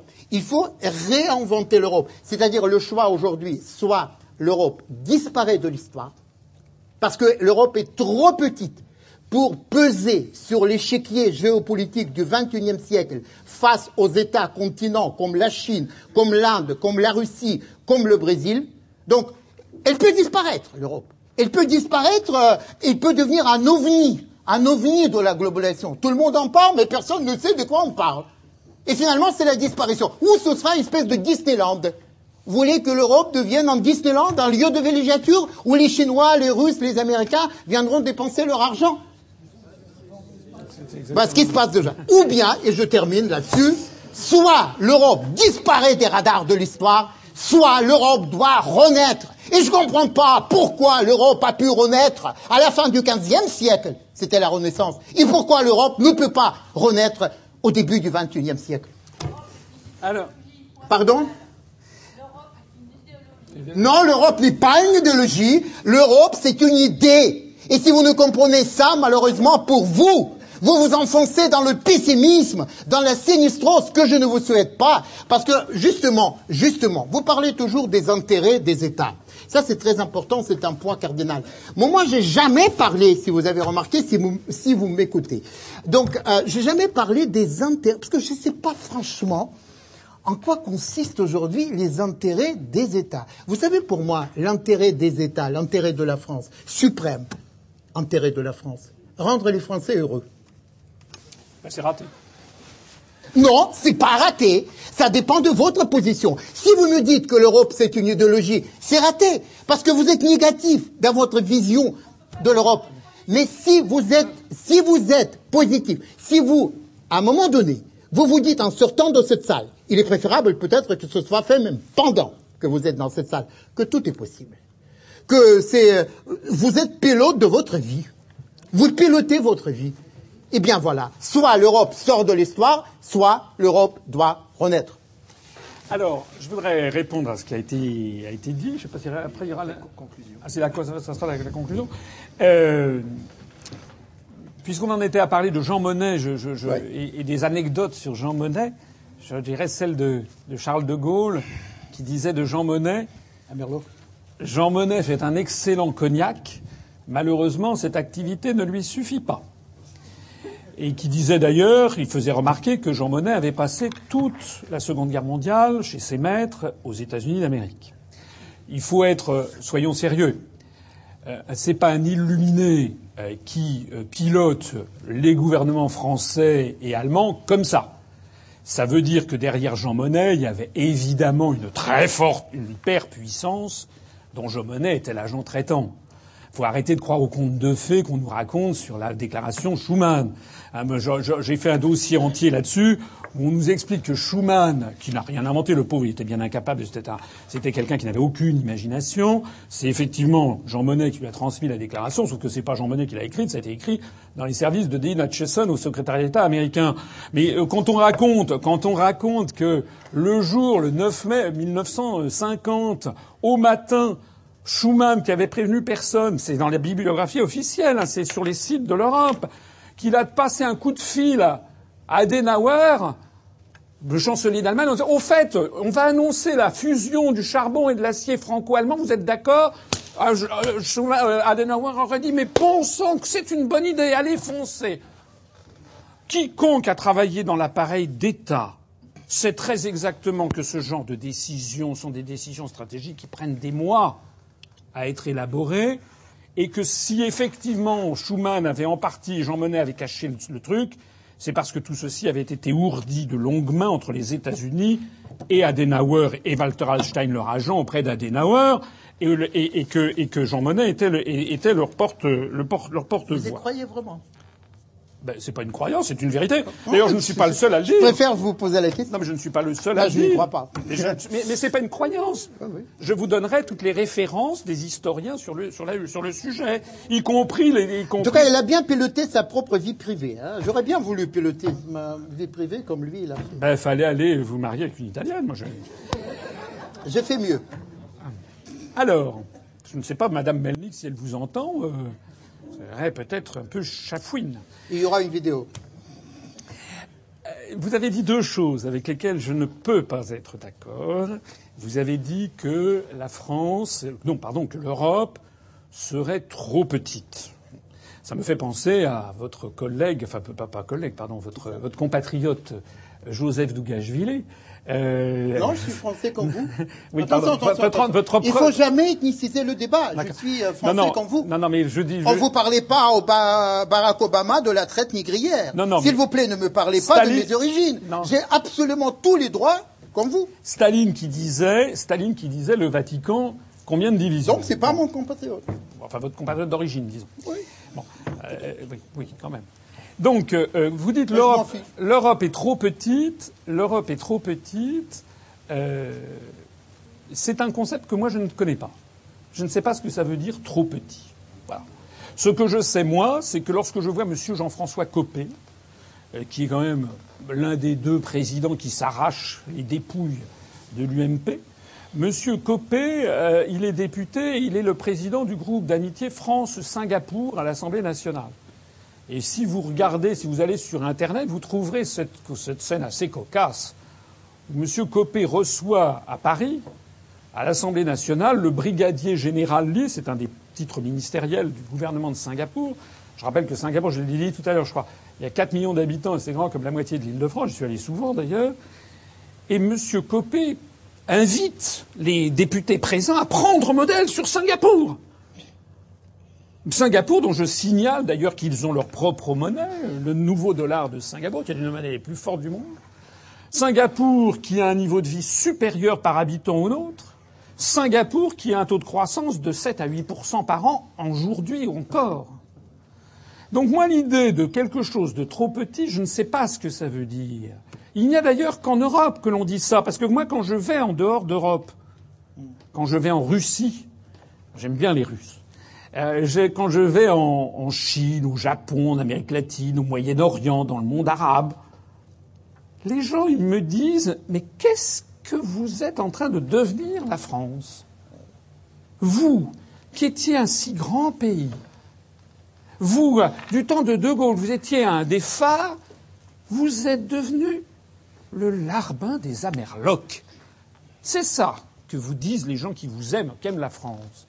Donc, ce que j'observe, c'est que, puisqu'on a parlé de la place de la France dans le monde, lorsque la France était elle-même, lorsqu'elle défendait ses intérêts nationaux, lorsqu'elle défendait sa vision du monde, on l'a encore vu lors du fameux discours de, euh, lors du fameux discours de, Dominique de Villepin à l'ONU sur l'Irak en 2003, où la France s'est opposée à ce projet, de, ce projet d'intervention militaire américain en, en Irak, à juste titre d'ailleurs, a d'ailleurs empêché que les États-Unis et leurs vassaux européens aient le feu vert du Conseil de sécurité, notamment au titre du chapitre 7 de la charte, qui aurait donné la bénédiction de l'ONU à une intervention militaire, ce que donc n'a pas eu lieu.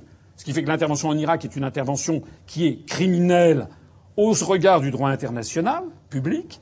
Eh bien, lorsque la France a fait ça, dans les jours qui ont suivi, il y a eu des files d'attente devant toutes les alliances françaises à Moscou, Pékin, Buenos Aires, euh, Mexico, euh, Le Caire, euh, Ankara, etc., de gens qui voulaient, à Sydney, qui voulaient apprendre le français, puisque d'un seul coup, le logiciel France se remettait en marche.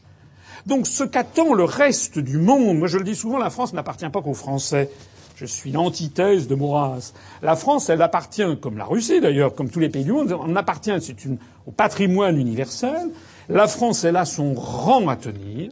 Nous sommes les héritiers de siècles de siècles d'histoire. C'est un pays qui a été façonné par les Capétiens, dont je rappelle que les grands rois capétiens ont toujours pris le parti du peuple contre les féodalités, ce qui, permet, ce qui me permet de dire qu'à la fois les révolutionnaires de 1792, mais aussi que De Gaulle en 1940 ou que le CNR euh, en 44 euh, étaient en fait s'inscrivaient dans la tradition capétienne de la lutte contre les féodalités pour faire prévaloir un pouvoir, un État régulateur. La, France est également l'héritière de la Révolution et de la Déclaration des droits de l'homme. C'est ça qui est attendu dans le reste du monde. Et la deuxième chose sur laquelle je pense que, loin d'assurer la puissance de la France, le fait de nous ligoter aux États alentours est en train de nous détruire. On l'a sous les yeux d'ailleurs. Il suffit de... Mais c'est- ça crève les yeux que la France n'existant plus, nous sommes en train de perdre tous nos intérêts nationaux. Puis je voudrais conclure, parce que je crois qu'il faut conclure avant de passer aux questions, que le périmètre de l'Union européenne est un sujet qui nous est cher et sur lequel malheureusement on n'a pas eu l'occasion de débattre. C'est que pour ce qui concerne notre mouvement politique, nous considérons, je l'avais esquissé tout à l'heure, qu'il n'y a pas de pays torchon et de pays serviette. qu'au monde, dans le troisième millénaire, d'ailleurs, je pense que vous êtes assez d'accord, parce que vous avez, j'ai écouté beaucoup avec intérêt ce que vous avez dit, il y a des choses avec quoi je suis d'accord hein, dans ce que vous dites. Notamment quand vous dites, moi aussi je crois en l'homme avec un grand H, moi aussi je crois dans, le, dans une espèce d'humanité euh, générale, et quand vous parlez de vos étudiants qui sont de, de, de toutes les civilisations. Je me réjouis de ce que vous dites. Mais justement, la construction européenne est une construction qui est fondée sur une vision craintive, et, et, lâchons le mot racialiste et religieuse de l'univers, comme si la France devait fusionner avec les Lettons, les Estoniens, les Slovaques. Je n'ai rien contre ces peuples, hein, mais nous n'avons, l'histoire ne nous a légué pratiquement aucun lien avec ces peuples, même pas la religion, ils sont luthériens pour ce qui concerne les pays baltes. Euh, nous avons des échanges économiques extraordinairement faibles, alors que la France a des liens qui crèvent les yeux avec euh, les anciens pays euh, de ce qu'elle avait colonisés, pour le, pour le meilleur et pour le pire. On parlait de mariage tout à l'heure. Eh bien, ça ne s'efface pas comme ça. Ça ne s'efface pas comme ça. La France a été présente 130 ans en Algérie. Ça s'est terminé de façon dramatique, comme vous le savez, mais, il, mais il reste, on ne peut pas dire qu'il en reste rien. Il en reste des choses énormes. C'est-à-dire que dans notre mouvement politique, nous avons beaucoup de jeunes Français d'origine algérienne, par exemple, et qui, et d'ailleurs, il suffit d'aller en Algérie pour voir qu'en Algérie, il y a beaucoup, beaucoup de gens qui connaissent la politique française mieux que les Français, et qui s'y intéressent passionnément, et qui parlent la langue française. Et je prends l'exemple de l'Algérie, je pourrais parler de la Tunisie, avec un, du Maroc, avec peut-être un petit peu moins de, de proximité, ou quoique. Je pourrais parler du Sénégal, du Québec, de la Côte d'Ivoire, du Gabon, du Mali, etc. Nous avons des liens avec tous ces pays de la francophonie, mais nous avons aussi des liens très étroits avec l'Argentine, avec le Mexique. Moi, j'ai vécu au Japon. Il y a, je vous assure qu'il y a une communauté française à Tokyo et au Japon qui est beaucoup très supérieure à la communauté française qu'il y a à Riga ou à Tallinn. Donc, pourquoi faudrait-il absolument que la France se coupe de tout ce qui fait ses liens, enfin, se coupe du réel en fait, pour fusionner avec des pays comme les pays baltes. Encore une fois, je n'ai rien contre, ou, la, ou, bien la Slovaquie ou la Bulgarie, qui sont des pays avec lesquels nous n'avons pas beaucoup de liens. Voilà, on a des liens beaucoup plus étroits finalement avec avec la Russie, ce dont je me réjouis. Le régime, Donc, le régime, la question du régime politique, ne l'oubliez pas. Oui, mais le régime politique, c'est sans doute un des points qui nous distingue aussi, c'est que je, je, je, je, remets en cause, je remets en doute le fait que nous vivions en démocratie. Nous avons une démocratie de façade. Euh, nous avons une démocratie qui est, qui est euh, de façade, qui est euh, formelle, où nous avons euh, des choix. Enfin, les Français le savent parfaitement bien, d'ailleurs, notamment depuis le, référendum de 2005 où 40, 54% des, 55% des Français ont voté non, et euh, par des astuces procédurales, on a imposé au peuple français un traité qu'il avait rejeté.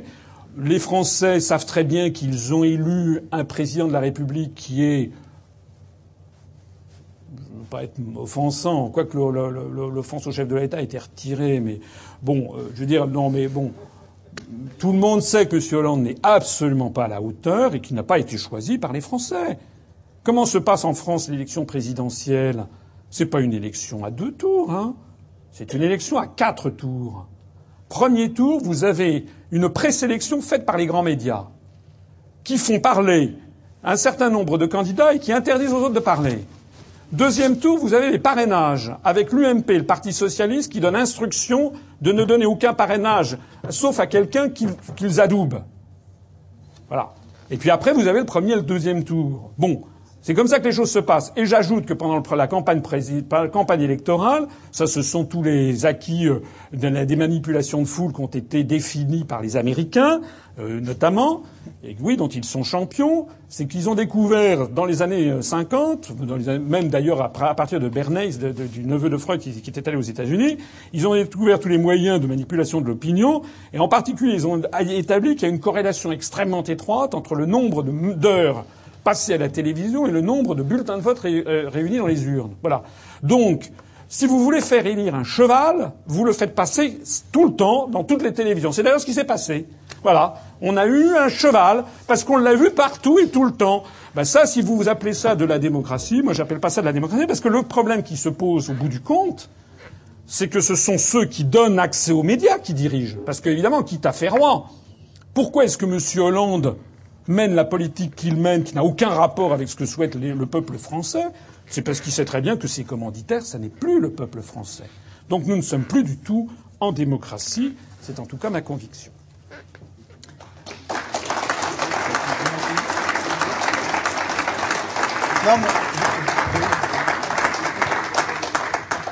Juste un petit mot de, la démocratie.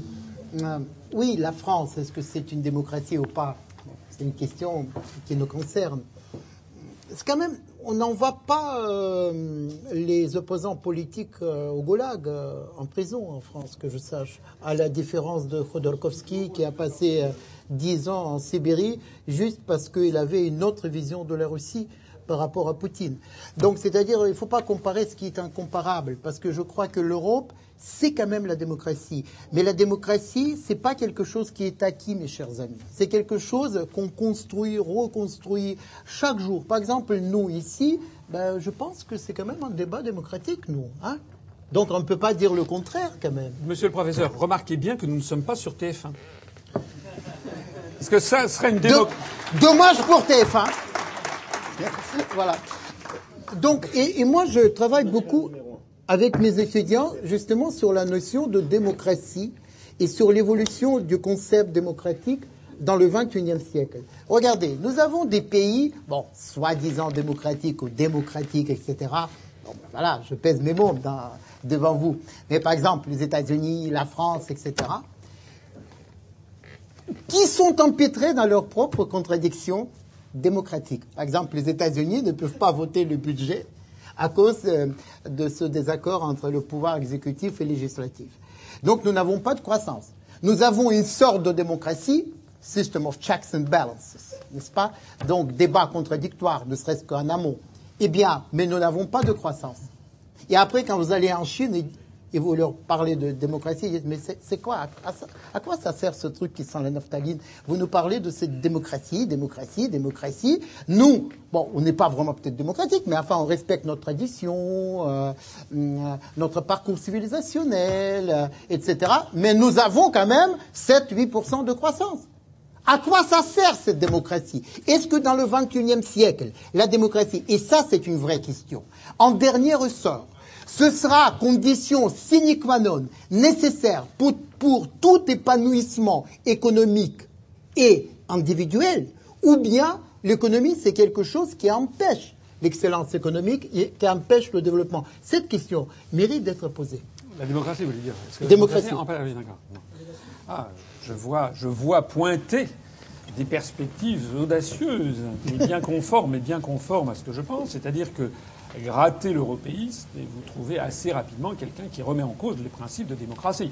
On en a eu l'exemple même à la, télévision il y a quelques jours, Madame Sylvie Goulard du mouvement européen, dont je suis désolé, vous allez peut-être mhm. rire, mais nous savons depuis les documents déclassifiés de l'administration américaine publiés dans le journal Daily Telegraph du 19 septembre 2000 que le mouvement européen a été financé par la CIA depuis sa création.